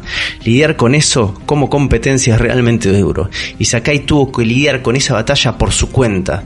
Tuve que asignar la música a alguien del equipo de desarrollo, alguien que entendía más el juego. Ok, o sea, flaco, la tenías re difícil y sin embargo te pusiste la camiseta y la rompiste toda. Capo. Shogo Sakai. Y así es como en el año 2006, 26 de abril del año 2006, sale finalmente Mother 3. 10 años de desarrollo, rivalizando con el Final Fantasy VII Remake, y vio la luz del día. El juego arrancó alcanzando récords de precompra, incluyendo una versión limitada que tenía una Game Boy Micro y una plaquita frontal con la, la marca de Mother. La verdad que le fue muy bien en ventas. Arrancó vendiendo 400.000 copias, que es básicamente el mismo número que el primer episodio. Las críticas fueron bastante positivas, la mayoría, pero en Japón medio que no le gustó demasiado porque fue medio mixto el tema de las reviews. Pero parece que al final de cuentas les terminó gustando bastante el juego a la mayoría de los japoneses en el transcurso del tiempo. Yo supongo, y la mayoría de los medios suponen que es porque el juego cambió mucho, a diferencia de los otros. Pero vamos a hablar de la parte picante, vamos a hablar de la polémica, porque Mother 3 no fue localizado en el lanzamiento para Occidente. Nintendo decidió no traerlo. A pesar de un montón de peticiones de fans y campañas, no pasó absolutamente nada. Nunca se dieron razones oficiales por esta decisión. Algunos dicen que debe haber sido por el resentimiento que tenía Nintendo con el fracaso de Earthbound en Estados Unidos y el lanzamiento del SNES la década atrás. Otros sugieren que es por ahí por la oscuridad que planteaba este juego, cosa que con esos gráficos y una audiencia de Game Boy Advance no eran compatibles, por lo menos para Estados Unidos. Otra de las preocupaciones eran unas preocupaciones un poco más, este, ¿cómo decirlo de una manera que no suene tan mal? Yankee cabeza de termo, se me ocurre, para que no suene tan mal. Resulta que hay como un grupo de drag queens en Mother 3 y eso es un no-no en la libreta del año 2006, supongo, para Nintendo, lo cual parece una estupidez, teniendo en el año 2020 uno de los programas más exitosos es el, el RuPaul Drag Race, que es fantástico. Digo, América cambia, el resto del mundo también, supongo. También puede ser por el el enfoque anticapitalista muy sutil que tiene el juego, que podría ser considerado como comunista estamos en el año 2006, en esta época, el comunismo es otra cosa, qué sé yo, qué sé yo Nintendo. Sin embargo, la razón más probable por que Mother 3 nunca saliera de Japón es la económica. Pasa que en el año 2006 estamos hablando de un año bisagra para Nintendo en sus consolas portátiles estaba a punto de salir a Nintendo DS y Mother 3 sale como un juego de la generación anterior. No había chances de que Nintendo decidiera poner guita en una consola que estaba muerta. Y esto no solo le pasa a Mother, sino que también juegazos como el Tales of Fantasia de Namco o otro juegazo de Game Freak, el Drill Dozer. No pasó nada con ellos no tuvieron éxito comercial en la, en la Game Boy Advance cuando se localizaron en Estados Unidos y eso fue como un clavo en el ataúd de Mother 3 para que la decisión fuera un no no, no viene a Occidente. Obviamente, fans enfurecidos, la gente se volvió loca, arrancándose los pelos, hasta que en el año 2007, cuando se dieron cuenta que era evidente que no había ninguna chance que Mother 3 llegara a Occidente, los fans dijeron, arremanguemos, ¿no muchachos? Y hagámoslo nosotros. Y es así como el fundador del sitio starman.net, un sitio de fans de Earthbound, y el traductor profesional llamado Tomato decidieron tomar cartas en el asunto e iniciar el ambiciosísimo proyecto de traducir de manera completa y en altísima calidad Mother 3. Iba a movilizar un equipo entero de traductores y hackers que se rompieron el totó durante un año entero y sacaron un parche el 17 de octubre del 2008. El resultado es considerado como una obra maestra en la comunidad de los fan translations. No solo eso, sino que incluso empleados de Nintendo han apreciado este trabajo. Es tremendo es un laburazo que se mantiene muy pero muy fiel al espíritu de la localización del Earthbound de Super Nintendo y que puede pasar como si hubiera sido un producto oficial, pero cualquier día le pones un cartucho, lo pones en una cajita y el juego sale con todo. Incluso en el año 2013, cuando Nintendo empezó a volcar juegos de Game Boy Advance en la Virtual Console, el genio de Tomatoes se ofreció, decía, che, toma, quédate con toda la traducción, te lo doy gratis, si querés publicar Mother 3, tenés todo el laburo hecho. Hasta el día de hoy, hasta este mismísimo momento que estamos grabando este podcast, Nintendo no tomó ningún tipo de decisión con respecto a la localización de Mother 3. Y este es el fin, una serie como Mother no podría haber terminado con una conclusión más digna. Una conclusión que el mismo Itoi ha declarado en bocha de entrevistas, cual no piensa hacer una secuela. Considera que Mother ha terminado, que en ese sentido logró todo lo que quería con la saga y que se quiere quedar con los buenos recuerdos de la producción de la serie y con el cariño de la gente que jugó sus juegos. Estoy seguro que es lo mismo con cualquier producto o trabajo de creatividad. Al final es el cliente o el usuario quien lo termina por ti, dice nuestro queridísimo Shigesato Itoi. De hecho, la saga Mar fue una experiencia bastante peculiar en la cual el jugador y el diseñador del juego nunca estuvieron tan conectados de alguna manera, tan unidos por el diseño del juego en sí mismo. Pero Itoy hizo una pequeña reflexión sobre una posible secuela. Si hubiera un Mother 4, Mother 4, me gustaría ser el jugador. Y una petición que en este momento puede llegar a ser respondida Shigesato. Porque sabemos que Mother 4 estaba siendo desarrollado por fans desde el año 2008, más o menos. Y que en un momento se perdió. Se perdió en el éter del internet, nadie sabe qué pasó. Y en enero de este año resurgió bajo el nombre de Oddity. Vayan a buscar a YouTube Oddity Mother 4 y básicamente lo van a ver es una secuela de Mother. Es un juego que parece parte de la saga. Es un juego que parece hermoso. Que va a salir cuando esté listo. Y termina la historia de Mother, chicos. Una de las series de videojuegos más singulares. O por ahí, una obra de arte hiper compleja. Probablemente la más compleja jamás producida. Una obra de arte que tardó 17 años en ser producida. Comete esa Boyhood ¿Eh? Escuchame una cosa. Y que dejó un legado enorme, un legado innegable en la historia de los videojuegos, que ha marcado el camino de miles y miles de juegos que hoy no podrían existir sin la base fundamental cementada por Itoi, por todo su equipo, por Iwata, por HAL Laboratories, por Madre en sí mismo. Gracias mamá. Gracias a todos ustedes por escuchar esta entrega de La cartuchera de Nardona. Espero que les haya gustado y nos vemos en la próxima. Saludos. Dejen lindos comentarios, dejen cosas lindas y vayan a jugar madera. Adiós. Bueno, acá estamos de vuelta.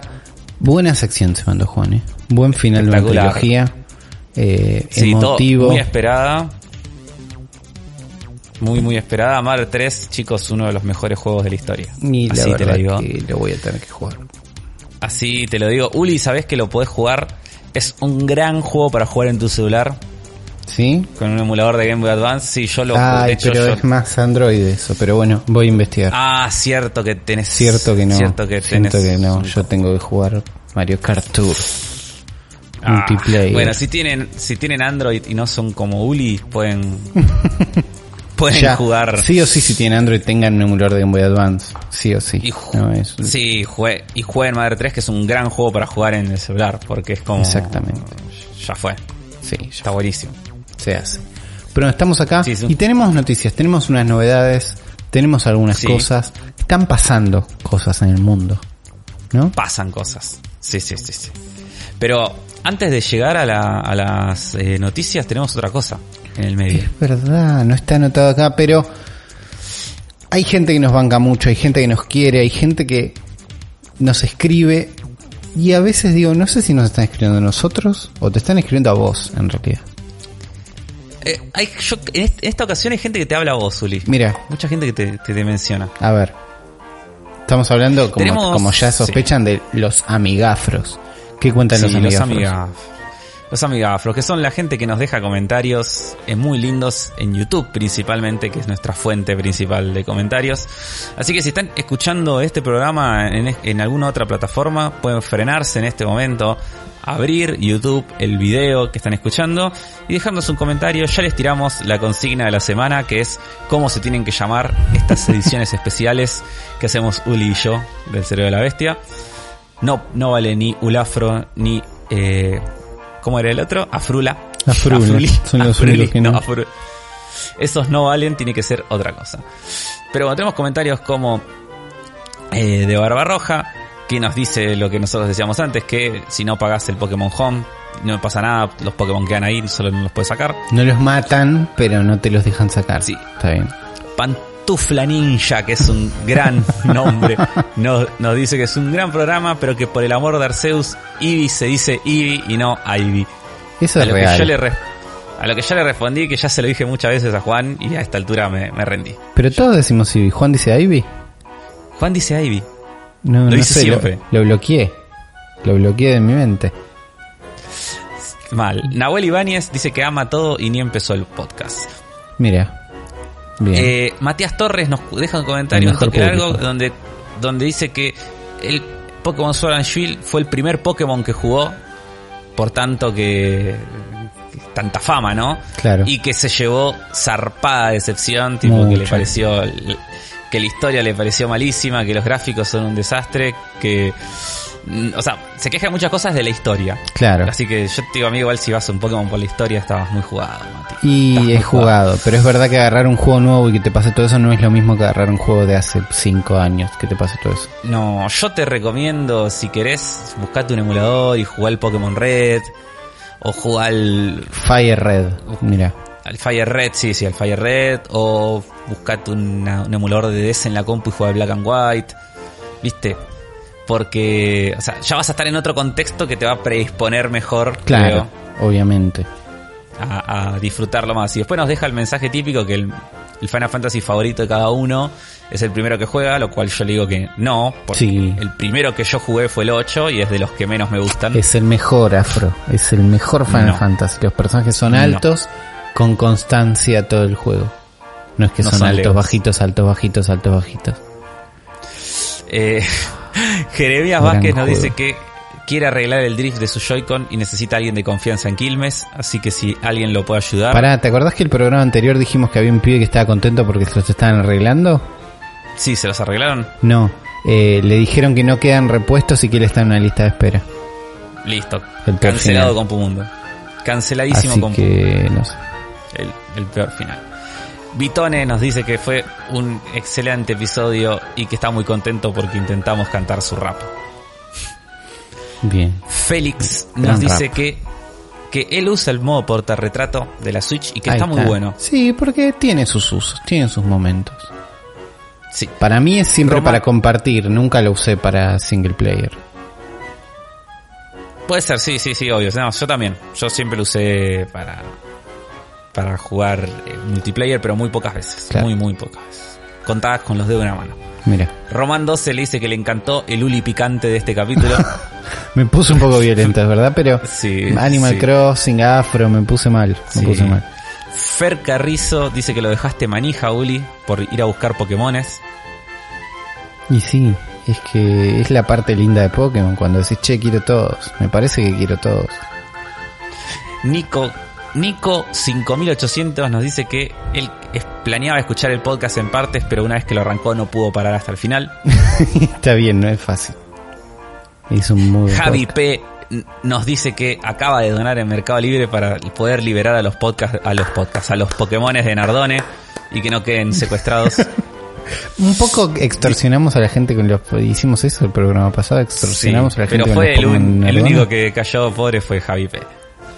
Muchas gracias. Javi. Distorsionado 1 ¿Qué nos dice? dice, por Dios, qué buen capítulo. La reacción de Afro cuando Nardone reveló que estaba hablando de Final Fantasy fue exactamente la mía cuando lo jugué. esa mezcla de excitación con asombro, papa de la buena.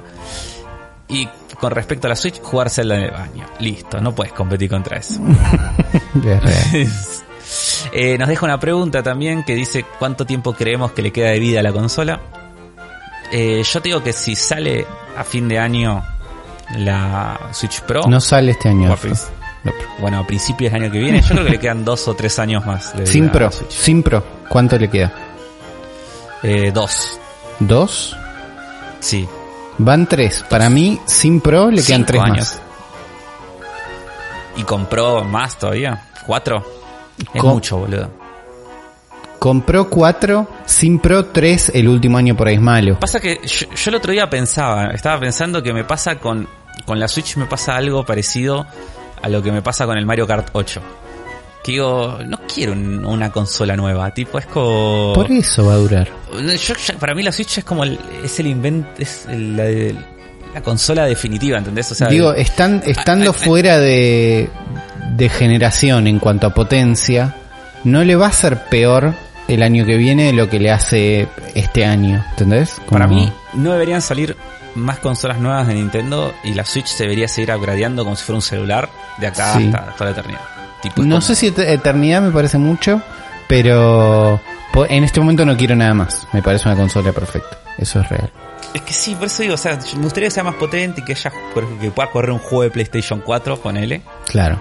pero no Como quiero que Doom salga la Eternal, Switch. Por ejemplo. Claro, no quiero que salga una nueva consola que tenga otro gimmick distinto, tipo, Claro. no. No estamos para No otro quiero. gimmick, es verdad eso. No, ya estoy, estoy satisfecho con lo que tengo. Sí.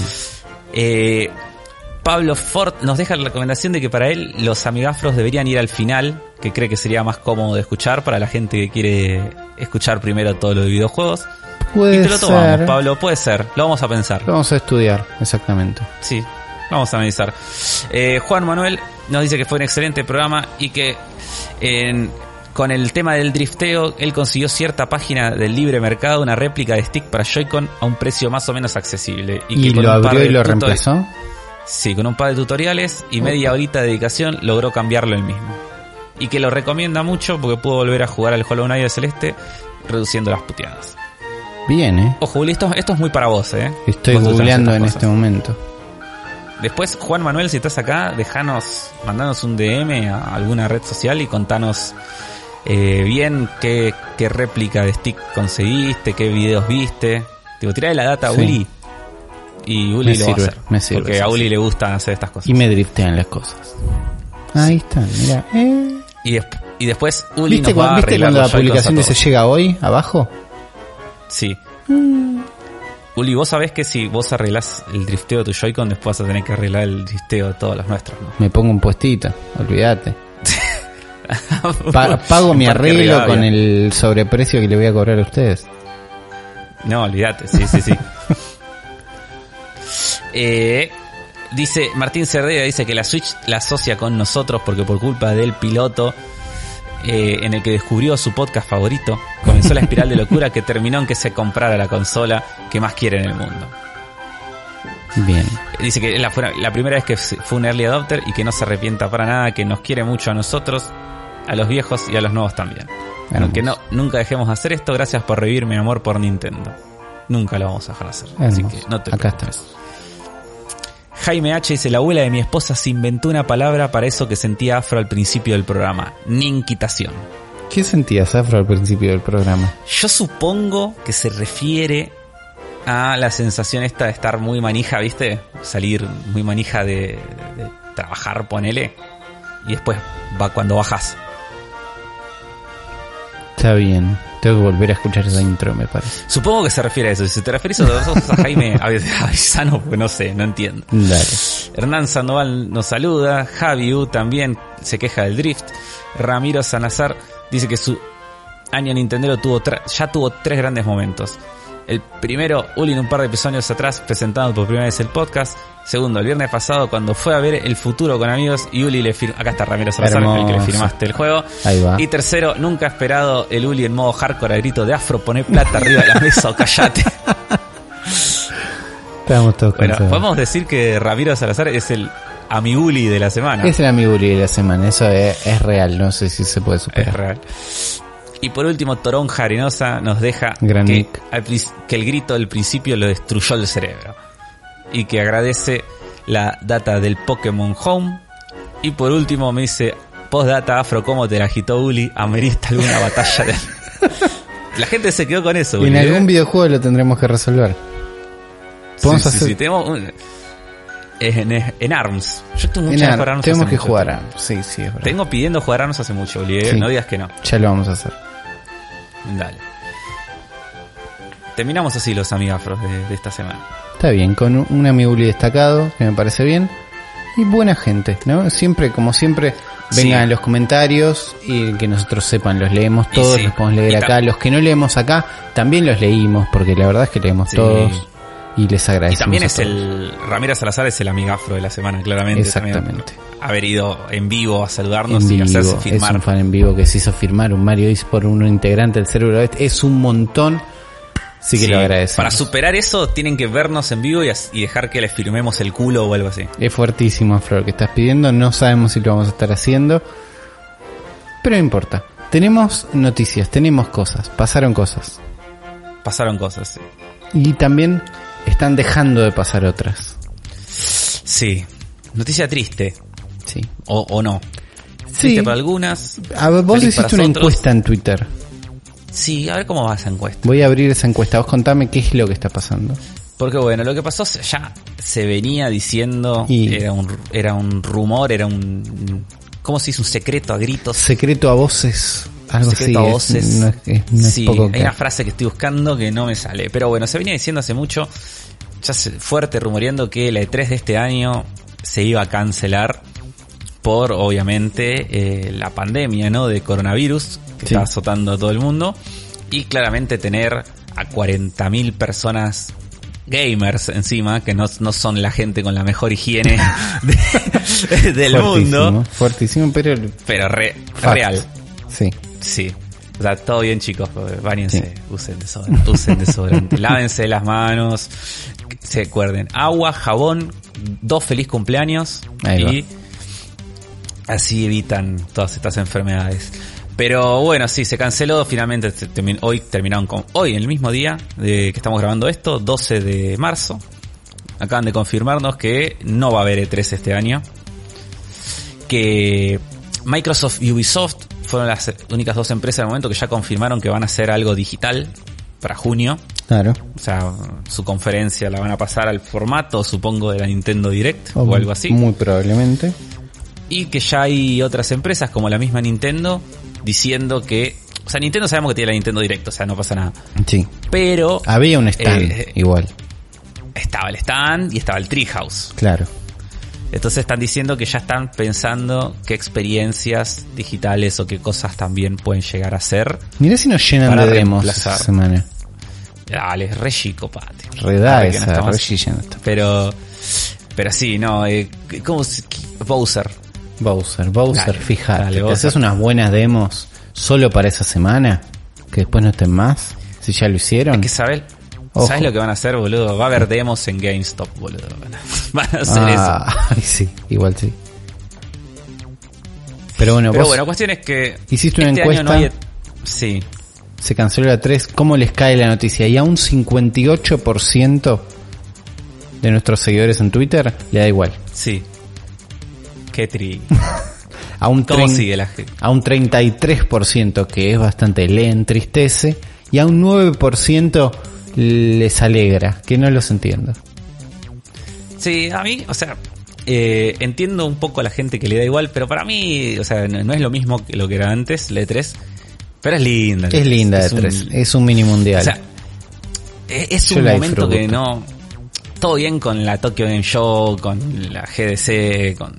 no, pero quieras. E3 es una La E3 es la semanita E3, que hay noticias todo el tiempo, que hay conferencias. full, Yo tengo ahí el calendario con las conferencias cuando son, lo veo un poquito en el las laburo de reojo, lo vamos Las charlando. vemos en vivo, las tuiteamos. Es, es lindo, Es, es lindo. sí, es...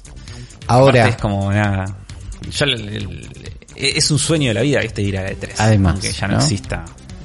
Eh, pero, ¿cuánto de esa experiencia vas, vamos a replicar este año? Porque igual va a haber conferencias. Sí, pero Virtuales. ver, eh, sí, obvio. El miedo, igual, va, el miedo. O sea, lo que tiene esto de loco es que yo creo que las grandes empresas, tipo Microsoft, Ubisoft, Bethesda y Sarasa, o sea, van a ver que no les va a cambiar en mucho todo esto. Y el año que viene, yo no sé si la 3 vuelve, ¿eh? Después de esto. Como que les van a tomar el gusto a la direct. Y me parece que a las empresas grandes les conviene. Y... Sony ya se bajó forever. Sí, Sí, Sony se bajó.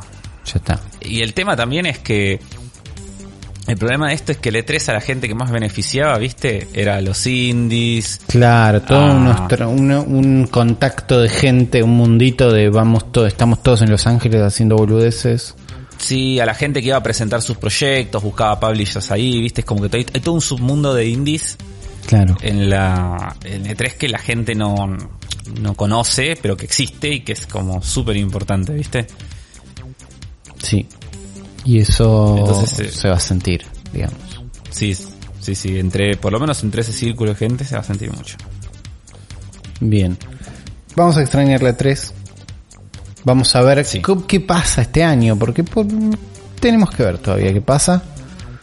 Eh, otra cosa que vamos a extrañar es a Reggie, ya lo hablamos, ya Reggie no es más el presidente de Nintendo.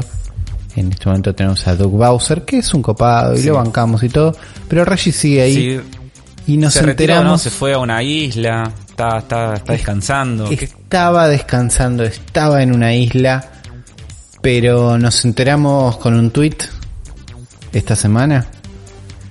Eh, un tweet de Reggie que dice algo así como: La industria del gaming necesita un saludable y vibrante GameStop. Entonces, eh, estoy entusiasmado con ser parte de GameStop Corp. Eh, Reggie va a ser parte de la junta de miembros de GameStop. Y él va a ayudar a que GameStop sea un mejor lugar. Una traición, o sea, Reggie se está uniendo al eje del mal, básicamente. Eh, sí, y probablemente. Eh, sí, a ver. GameStop es una empresa que no nos encanta. Primero que tampoco tocamos de lejos, ¿no? Porque GameStop no está en Argentina. La conocemos de lejos. Sabemos de leyendas. Creo que todo youtuber yankee tiene su video diciendo mi experiencia horrible en GameStop. Sí. ¿No? Sí, Prácticamente no videojuegos. 9 de cada 10 youtubers gamers en este momento tienen un video que dicen les cuento la verdad de GameStop y cuentan cómo laburo ahí por dos pesos, le trataron mal, porque le pagaron bueno, eso, ¿no? Esa es la característica de GameStop que además no está en su mejor momento por las ventas digitales, por un mundo que va más para otro lado y donde ir a un GameStop a comprar un juego usado a dos pesos menos de lo que vale nuevo, cuando digital puedes tener una oferta muy mega loca, cada vez tiene menos sentido. Pero también podemos ver a Reggie sumando, o sea, Reggie está yendo acá porque le dijeron, Reggie, tenemos toda esta plata y tenemos que salvar a GameStop y Reggie sí. dijo, me sirve este número.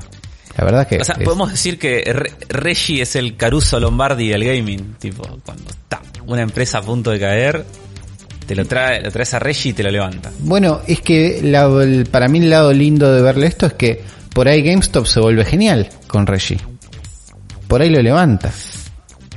Mm, ojalá. Digo, es capaz el de darte vuelta a la imagen del lugar y con ello el, no sé, la leyenda es que se viene un buen año para GameStop porque tenemos lanzamiento de consolas nuevas y el lanzamiento de consolas nuevas implica cosas que se compran en un local. ¿No? No podés comprar la nueva consola de forma digital, tenés que ir a un local, Claro. Eh, padres y madres y abuelas y abuelos que van a ir a comprar consolas a lugares y va a haber stands de consolas y es como un gran momento para GameStop para que se hagan sus bundles, para que te vendan además un muñequito, para además, digo, es mejor momento, ¿no? No es el final de una generación con todo digital, con la gente ya aburrida, sin títulos grandes. Claro, es otro, es otro mundo. Si aprovechan ese momento con Reggie eh, haciendo, no sé, pueden llegar a salvarse. Porque me parece que GameStop está en un momento donde si no hacen esto desaparecen. Están Y- camino a sí. Blockbuster. A, a ver, eh, por un lado, GameStop, o sea, mm, no me importaría que desaparezca a mí. Y El problema es que si desaparece GameStop, desaparece, o sea, la pata más grande de los retail físicos de videojuegos. Entonces es como... es el principio del fin. Eso es. Y es como, sí, o sea, nos despedimos de los juegos físicos. y es como, yo estoy a favor de los juegos digitales si tenemos una situación medio Steam, medio Game Pass, ¿viste? O sea, juego barato, se está diciendo. juego barato, o sea, accesible, más que barato, ¿entendés? O sea, es como, como decís, bueno, pago una suscripción, tengo un montón de juegos, o los juegos están lo suficientemente baratos que no me importa, o hay muchas ofertas, pero juegos todos los juegos digitales a 60 dólares es como... ah, Sí, para mí, o sea, tenés distintas, me- po- no, distintas políticas no, de no me gusta precios. ese futuro a mí. tenés distintas políticas de precios y de situaciones de países, ¿no? No es lo mismo pagar un juego de 60 Sí. dólares nosotros que alguien en Estados Unidos o alguien en otro país. Pero el gran problema para mí es que con un juego físico vos lo tenés, tenés el juego ahí para vos, un juego digital, tenés un permiso para jugarlo, que depende de otra empresa, Sí, obvio, o sea, que en lo- cualquier no lo momento puedes puede prestar, desaparecer. no lo puedes vender. Por eso, Si es, es más el de esto de, che, esto es mío y lo tengo y me lo guarda bajo la almohada, con, y creo que lo tengo. Entonces, ahí negocias con precios y cuando vale el mismo precio, sentís que un poco no es justo. Eh, Y no, no sé, hoy por hoy a mí me da bastante lo mismo que, que voy, te digo, por el que me consiga más barato. Salvo, Claro. no sé, Animal Crossing, sé que lo voy a jugar con mi novia y lo vamos a compartir, lo compramos físico porque, para compartirlo, para y que vaya y venga el cartucho, pero nada Sí. más. Eh, no sé qué va a hacer Reggie acá. Me divertiría que, o sea, todo esto lo estamos viendo de lejos, ¿no? Si GameStop se vuelve maravilloso o si GameStop fracasa, acá es lo mismo, básicamente. Me divertiría ver sí, más está. un GameStop Es- explotando espectacular con publicidades lindas que un GameStop cerrado. Y sí, sí, ¿No? la verdad que sí. Pero bueno, por ahí Reggie crea el imperio del bien de GameStop. Tal vez. Quién sabe. Pero podri- podría pasar. Esperemos que así sea. Le mandamos un saludo a Reggie que sabemos que escucha el podcast. Sí, sí, es un gran oyente el cerebro de la bestia. Eh, otra, hablando de, de cosas no así eh, locas Sí. y sorpresivas, o sea, la alianza de Reggie con GameStop es muy sorpresiva, así como la alianza de Nintendo con Levi's. Chan, chan, chan. la marca de jeans y de Sí. ropa. Porque están sacando en conmemoración por el Mario Day, que fue eh, que fue el día de antes de ayer, el 10 de marzo, sabemos que es el día de Mario, Sí. porque es Mar 10, Mar 10, exactamente. Mario. Eh, sacaron una, una línea de ropa de Nintendo y sorprendentemente está buena, boludo.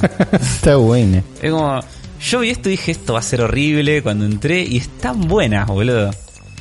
Y están buenos. Yo estoy buscando ahora a ver si se pueden conseguir La acá. campera esa de Jean, la campera esa de Jean con parches de Mario está re buena, boludo. Sí. Y el- sí, tienen buenas cosas. La verdad es que sí. Sí, sí, sí, son... A ver, nosotros estamos viendo primero una especie, un- obviamente un jardinero azul, Sí. obviamente. Que tenía que estar. de Jean, que me gusta que tiene como en el bolsillo de atrás, tiene como unas moneditas. Sí, es canchero. Después un pantalón, distintos pantalones y, y camperitas con muchísimos personajes de Nintendo, tipo Esos que- es-. Es, están buenos esos. El buzo Sí, con la camperita con un Sí. millón de personajes de Nintendo multicolor Está bueno. Está buenísimo. Después hay una remera blanca de Mario que dice Levis y golpea como la letra E, Sí, eso es común. que es simpática y la que es como lo más tranqui, ¿no? Sí. Y después está la campera esta de Jin que digo tiene como parches de distintos cosas de Mario, tipo Esa el campera te digo la flor, podés la estrella. llegar a hacer. Sí, la puedes hacer, pero está buena. Pero está buena, me gusta acá en esto. No, sí, este- está, está muy bien, banco. Y después tiene, bueno, te muestra como un zoom de, de la etiqueta, donde además del logo de Levi Strauss tiene Super Mario. Mm. y las estrellitas y el honguito. Así que está, está muy lindo. Es Ojalá- lindo, realmente. Bueno, si Levis quiere eh, ser parte de sponsor del Cerebro de la Bestia, estamos dispuestos a vestir esta ropa eh, cuando quieran. Están buenas las cosas, yo la verdad me coparía. No sé si las Así vamos a conseguir a fácil, pero si las quieren mandar, nosotros estamos acá dispuestos. Como también estamos dispuestos a un juego que puede que esté por volver. Que hablamos Puede. un poco en la última edición del podcast exclusivo de Afro y Uli, Sí. que es Tony Hawk. Hay una banda australiana, australiana, ¿no? Sí. Sí. Que en un tweet, en un mensaje de Facebook pusieron, acabamos de licenciar cinco canciones para el Tony Hawk del 2020. Lo van a estar escuchando pronto. Muy, muy dudo, muy dudoso todo. Y na- nadie habló nunca de Tony Hawk 2020. ¿Entendés? Es como esto sale de la nada. ¿Qué banda aparte, boludo? De Dead Set. Entonces, Te- se- Es ¿existe una banda. banda? Es, eso estoy buscando en este momento. De Dead Set. A ver, vamos. Es una banda YouTube, que vamos. se mandó. Es real, es. Dije- Dijeron, Dios, se les escapó. tuiteamos esto y nos hacemos famosos, boludo, dijeron. Pues es una estrategia porque funciona. Llegaron al podcast. Eh, The Dead Set, they, tienen un tema que se llama They Come to Get Us, que tiene 500.000 reproducciones. Está bien, existe la banda. Bien. ¿Qué sé yo? Sabemos que el Tony Hawk siempre tuvo buena música. eh, Sí. Que sería una de las puntas por las cuales se podría filtrar. Pero no hay nada más concreto que este tweet. Esa es la verdad. Lo último que tuvimos de Tony Hawk fue eh, Pro Skater 5 en 2015, que no le importó a nadie. Y Tony Hawk Skate Jam en 2018. ¿Cuál era Skate Jam? Era uno que salió. Ah, ¿Qué Salió para ¿Hay un Tony celulares. Hawk Pro Skater 5? Sí. Que no le ¿En importó a nadie, sí, sí. ¿Y está, y- ¿Es feo? Salió rotísimo, me parece. Mirá, boludo, no sabía que existió esto. Sí, sí, salió, no le importó a nadie. O sea, no le importó a nadie. Todos queríamos que esté bueno, no estuvo bueno y le dimos nuestro gesto con Tony Hawk fue, che, no vamos a hablar de este juego. ¿Entendés? Como eso pasó. Pasa que este, lo, lo malo que le pasó a Tony Hawk es que lo compró Activision a Neversoft y eh, lo exprimieron. Claro, le sacaron más todo. no poder. Eh, estoy viendo que también mm, Tony Hawk Skate Jam es para celulares. No está mal. No sé Mm. si está bien tampoco. ¿eh? No sé, yo, yo estoy re on board por un, un, un nuevo Tony Hawk. Sí. Eh, o sea, t- ojalá, ojalá salga un Tony Hawk nuevo, le rompa, porque yo, yo quiero jugar un Tony Hawk, lo dijimos el otro día. Sí, sí, te rejuega un Tony queríamos. Hawk bueno. Si le hacen, si encuentran la onda, si saben cómo hacerlo. Si la física está bien, lo juego. Sí. Eh, si sale un Tony Hawk nuevo, ¿sale para Switch? Para mí sería una estupidez que no salga para Switch. Sí. Es más, yo sí. Porque yo te para daría mí Flash- exclusivo de Switch. Ahí la rompes. Pero tenés que hacerlo con huevos. Y para mí no lo van a hacer con huevos. Van a flashear realismo y van a usar Unreal Engine CryEngine 8. Porque es más fácil que se vea lindo. Y no va a correr. Y no se van a esforzar en que corra. Tony Hawk 5. A Puede ser. ¿Entendés? Como me da esa sensación que me parece que, si lo hicieran Claro. exclusivo la rompen, si lo hicieran compatible también, pero que van a ir por el camino de que o el porte es un asco o ni lo hacen. Y eh, sí, yo ya estoy viendo PlayStation 4 con esto. ¿Qué querés que te.? ¿Estás viendo el 5 gameplay o no? No, no, no, digo que lo estoy viendo, me Ah, imaginando sí, que obvio, si obvio. sale va a ser exclusivo No, no. PlayStation 4. No sé si exclusivo. No va a ser exclusivo porque... eh, No, no, no, no, digo, pero va a estar en PlayStation 4. Sí. Pero bueno, nos encantaría que haya un nuevo Tony Hawk. Eh, estamos para jugar uno. Eh, no creo que Skateboard está bueno, ya lo hablamos la otra vez. Lo que sí va a estar bueno, creo que no hay dudas a esta altura, es Animal Crossing New Horizons. ¿O no, Afro? Eh, no, si ya, la verdad es que yo nunca tuve dudas que iba a estar buenísimo. Y ya se empieza a comprobar, ¿no? Porque tenemos la primer review. Que es del sitio, de la página revista japonesa Famitsu. Que como sabemos ellos tienen cuatro reviewers por juego. Dan cuatro puntajes y luego lo suman. Buen O sea, un sistema. máximo- Simpático sistema. Para mí está bueno, yo lo banco mucho. Me gusta que es único. Eh, Eso es lindo. Sí.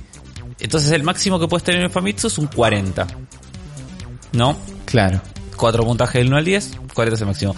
Bueno, Animal Crossing New Horizons fue puntuado con un 38 sobre Esa. 40. A dos puntos de lo cual, perfecto. Con dos 9 y dos 10. Bien. Eh, con lo cual se queda un... O sea, primero no llega a los 40-40. Que es un que a lo puntaje largo de la perfecto. historia solo, sí, solo 26 juegos tuvieron este puntaje perfecto, entre los cuales se incluyen el Ocarina of Time, Bien. el Wind Waker, Bien. el Skyward Sword, Un el par de Breath celdas. Un par de celdas. Está muy bien. sí, todos los Zelda básicamente, el Super Smash Bros. Brawl, el New Super Mario Bros. Wii, y este me sorprende mucho, el Kid Icarus Uprising. Mira. Me sorprende y me alegra, porque es un juegazo, ya lo hemos mencionado Estamos de acá. acuerdo. Exactamente. Eh, y otra cosa también, otro detalle es que se quedó un punto abajo del Animal Crossing New Leaf que había tenido un 39 sobre 40. Bien. Pero bueno, podemos saber que mínimo es igual de bueno, chicos. O sea, Está bien. Y lo vas a jugar en la tele, y lo vas a jugar en Switch, y lo vamos a jugar todos oh, boludo, juntos. yo no te la- puedo explicar ganas que tengo jugar este juego. Es como no te puedo explicar, boludo. Es como cada cosa que sale es como digo, la puta madre. Me quiero internar a jugar Animal Crossing. Y si ya estoy viendo que ya cuando salga no voy a tener tiempo de jugar. Y... Pero. ¿Pero necesitas mucho tiempo para Animal Crossing? Sí. No, pero no. Animal Crossing puedes jugarlo 20 minutos por día y estás feliz. Pero pero uno uno quiere, viste, internarse. siempre, siempre. Sí. Uno quiere llegar ahí. Pero bueno, hablando de internarse o no, porque no tiene nada que ver. No tiene nada que ver. Eh, no sé cómo linkear estas dos noticias porque son es, no, no, es, Sale es de cualquier lado, pero noticia. hablamos de Nintendo con Levis, hablamos de asociaciones y hablamos de misterios, de cosas que no vamos a saber cómo van a ser. Y algo que no sabemos cómo va a ser es lo que está haciendo Nintendo con Lego en este momento. Porque en un tweet de Lego apareció un, una un mensaje entre comillas, It's a me, Lego Mario. Directamente. Y después dice, stay tuned, ¿no? Estén atentos o sigan sintonizados. Hashtag Lego, hashtag Lego Super Mario, hashtag Nintendo. Y un videíto abajo donde se ve Sí. como un zoomcito para atrás de lo que parece ser un muñeco. Sí, de- es como un Mario, es como un Lego Mario pero falopa. Es como un bueno. Lego Mario Falopa porque no es como los personajes Lego que tiene esta cabecita más chiquita, sino que tiene Y la amarillo. cabeza del tamaño del torso y tiene las particularidades de que los ojos, el, la imagen se ve desde los pies hasta la nariz, ¿no? Está muy muy cerca. Pero podemos ver que los ojos, la boca y un pequeño recuadro del pecho son una pantalla LCD. Sí, es muy raro. No sabemos nada. más. Esto va- este es el TBT del, del 2020. Y puede ser, esto parece. sería un Lego que vos Que te Eh. habla y, y- y hace caras tipo... ¿Te acuerdas de TBT y sabes lo que estoy hablando? era el Teddy que miraba, podías ver Que el programa de, podías Sí. ver Canal 7 con él. Sí, sí, sí. Lo nuestros- requería. a nuestros Lo- oyentes centennials le contamos eso. Era un peluche, Sí. un oso de peluche, que su gimmick era que veía la tele con vos. Estaba programado como para con los horarios de la programación de Canal 7. Entonces, Lo requería yo, ¿era por horario o no? ¿Cómo no, era? no sé cómo funcionaba. Tenía un no sistema, sé. había una tecnología ahí atrás. No sé, Había tendría- una tecnología, sí, había una tenía una radio adentro, no sé cómo hacían, pero había algo. y cómo funciona.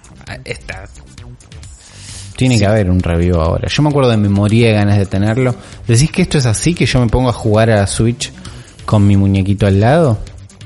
no sé si exactamente así, pero pero va, para mí va a hablar y mover la, la sí o sí van a cambiar estas pantallas.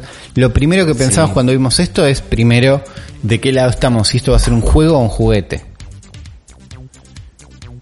Y juego la veo difícil.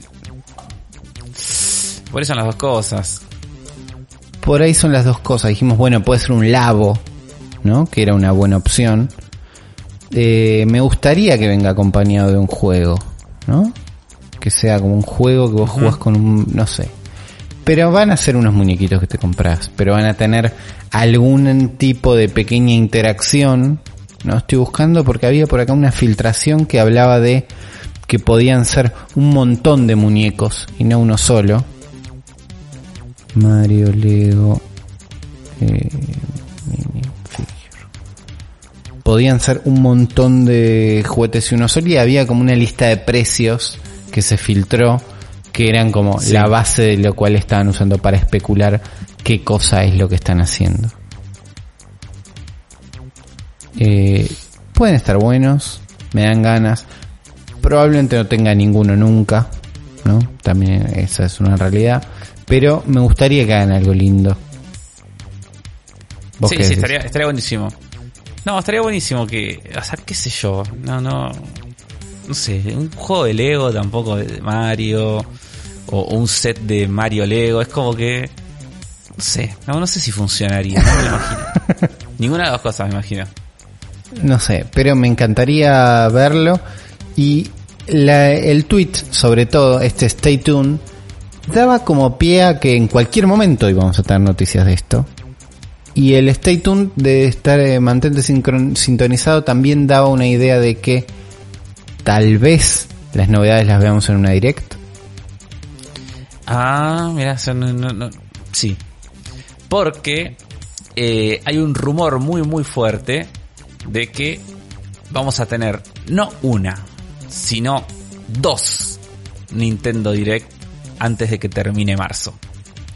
A ver chicos, la, la paranoia está creciendo, ya deberíamos haber tenido una Direct. O sea, ya pasó.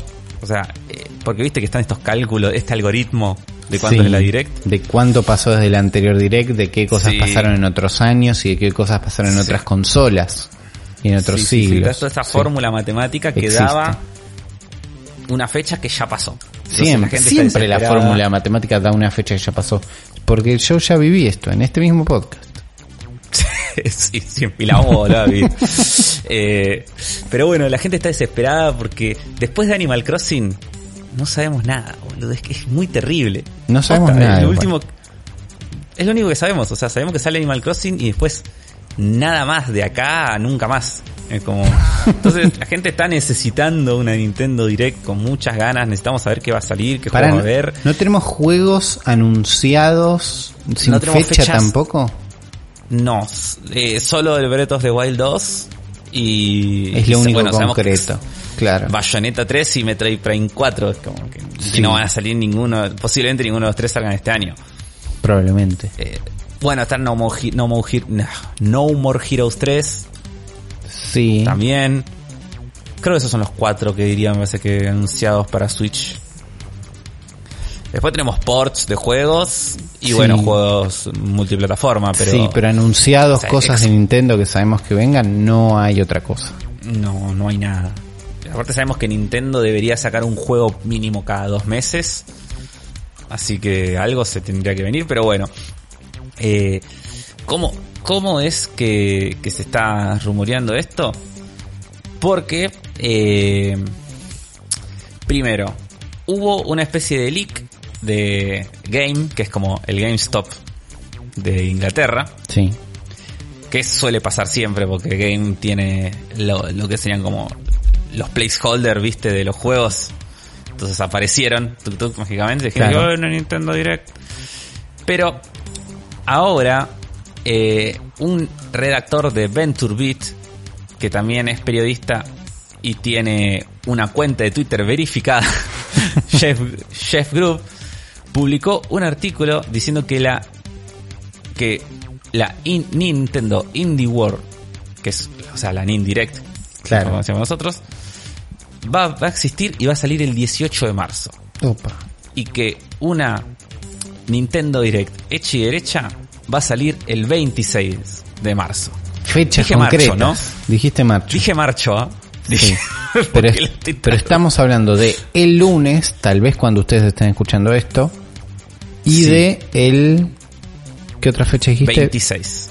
El 26, o sea, de este lunes y del viernes, no el que viene, Jueves. sino el otro, el jueves. Un día anterior a que grabemos. Qué hijos de puta. Siempre, típico, siempre hacen esto. Pero... Sí. Bueno, Son fechas sí, concretas. Eso es lo raro. Y este tipo es un periodista, tiene un perfil de Twitter verificado, o sea, no, no, no es. No es gilada. Claro. ¿Qué sé Dos yo? Nintendo no es. No es Licky Panda. No es Licky Panda. Exactamente. Así que bueno, nosotros queremos creer, chicos. Sí, yo re, ya nos re enteraremos el estoy lunes. para una direct, re estamos para saber qué apunta Nintendo. Un poquito, un norte, ¿entendés? Como una intención de chicos, este año vamos por acá, todos manijas de Smash o manijas de algo, ¿entendés? Como, ¿Qué porcentaje de esa direct decís que va a ocupar el personaje nuevo del Smash? eh, ¿ya estamos para anunciar un personaje nuevo? y yo creo que sí. El primero o el segundo wave debería estar. Yo creo Oh. que termi- va a terminar con la presentación de ese personaje. O sea, pero viste, o sea, con el coming soon, viste, de este personaje. Y después va a tener su propia Sakurai Direct. No, pero pensá que eso lo podés tener para la presentación de direct, de 3, que no falta tanto. Eh, ¿cuándo, es la- ¿cuándo, debe- ¿Cuándo tendría que haber sido la E3? ¿Abril? ¿Abril o junio? Bueno, abril o junio, son los dos meses que vienen pronto. Para mí, un anuncio así, Para- con eso haces junio que, falta. haces que cualquier direct flojita levante con eso. ¿Entendés? Sí.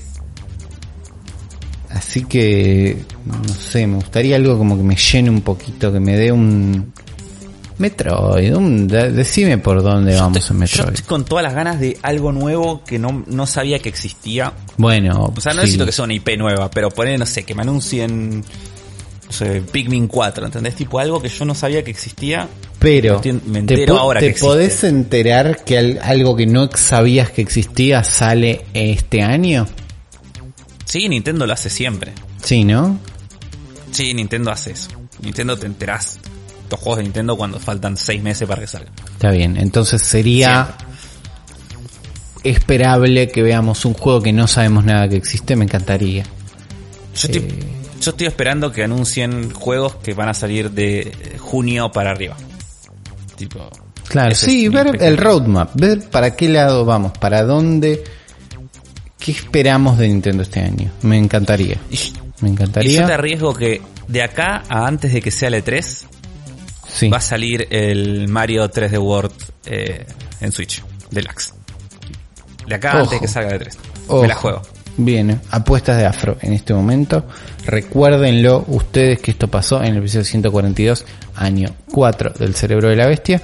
Y con eso me parece que vamos cerrando este capítulo, que ya tuvo aventuras de Mar 3, tuvimos cositas que estuvimos jugando, tuvimos de todo, pero no sin antes recordarles, primero agradecerles a todos los que escucharon el programa hasta acá, al mismo tiempo agradecerle a todos los que comentaron y a todos los que fueron un paso más y se acercaron a patreon.com barra fantasma TV a aportar cualquier cantidad de dólares que a nosotros nos sirve o los que en formato pesos y a través de Mercado Pago hicieron clic en alguno de los links que van a estar acá abajo en la descripción de cualquier plataforma donde ustedes estén viendo esto y hicieron una donación de 100, 250, 500 pesos. Cualquiera de estas donaciones a nosotros nos sirve muchísimo para poder seguir haciendo esto, así que gracias a todos los que se acercaron y los invitaron a to- los invitamos a todos los que no a hacer clic, acercarse, ¿no? Si tienen Sí. lo- nos sobra un peso, che, les gusta lo que hacemos, bueno, nos sirve muchísimo y si no, como siempre,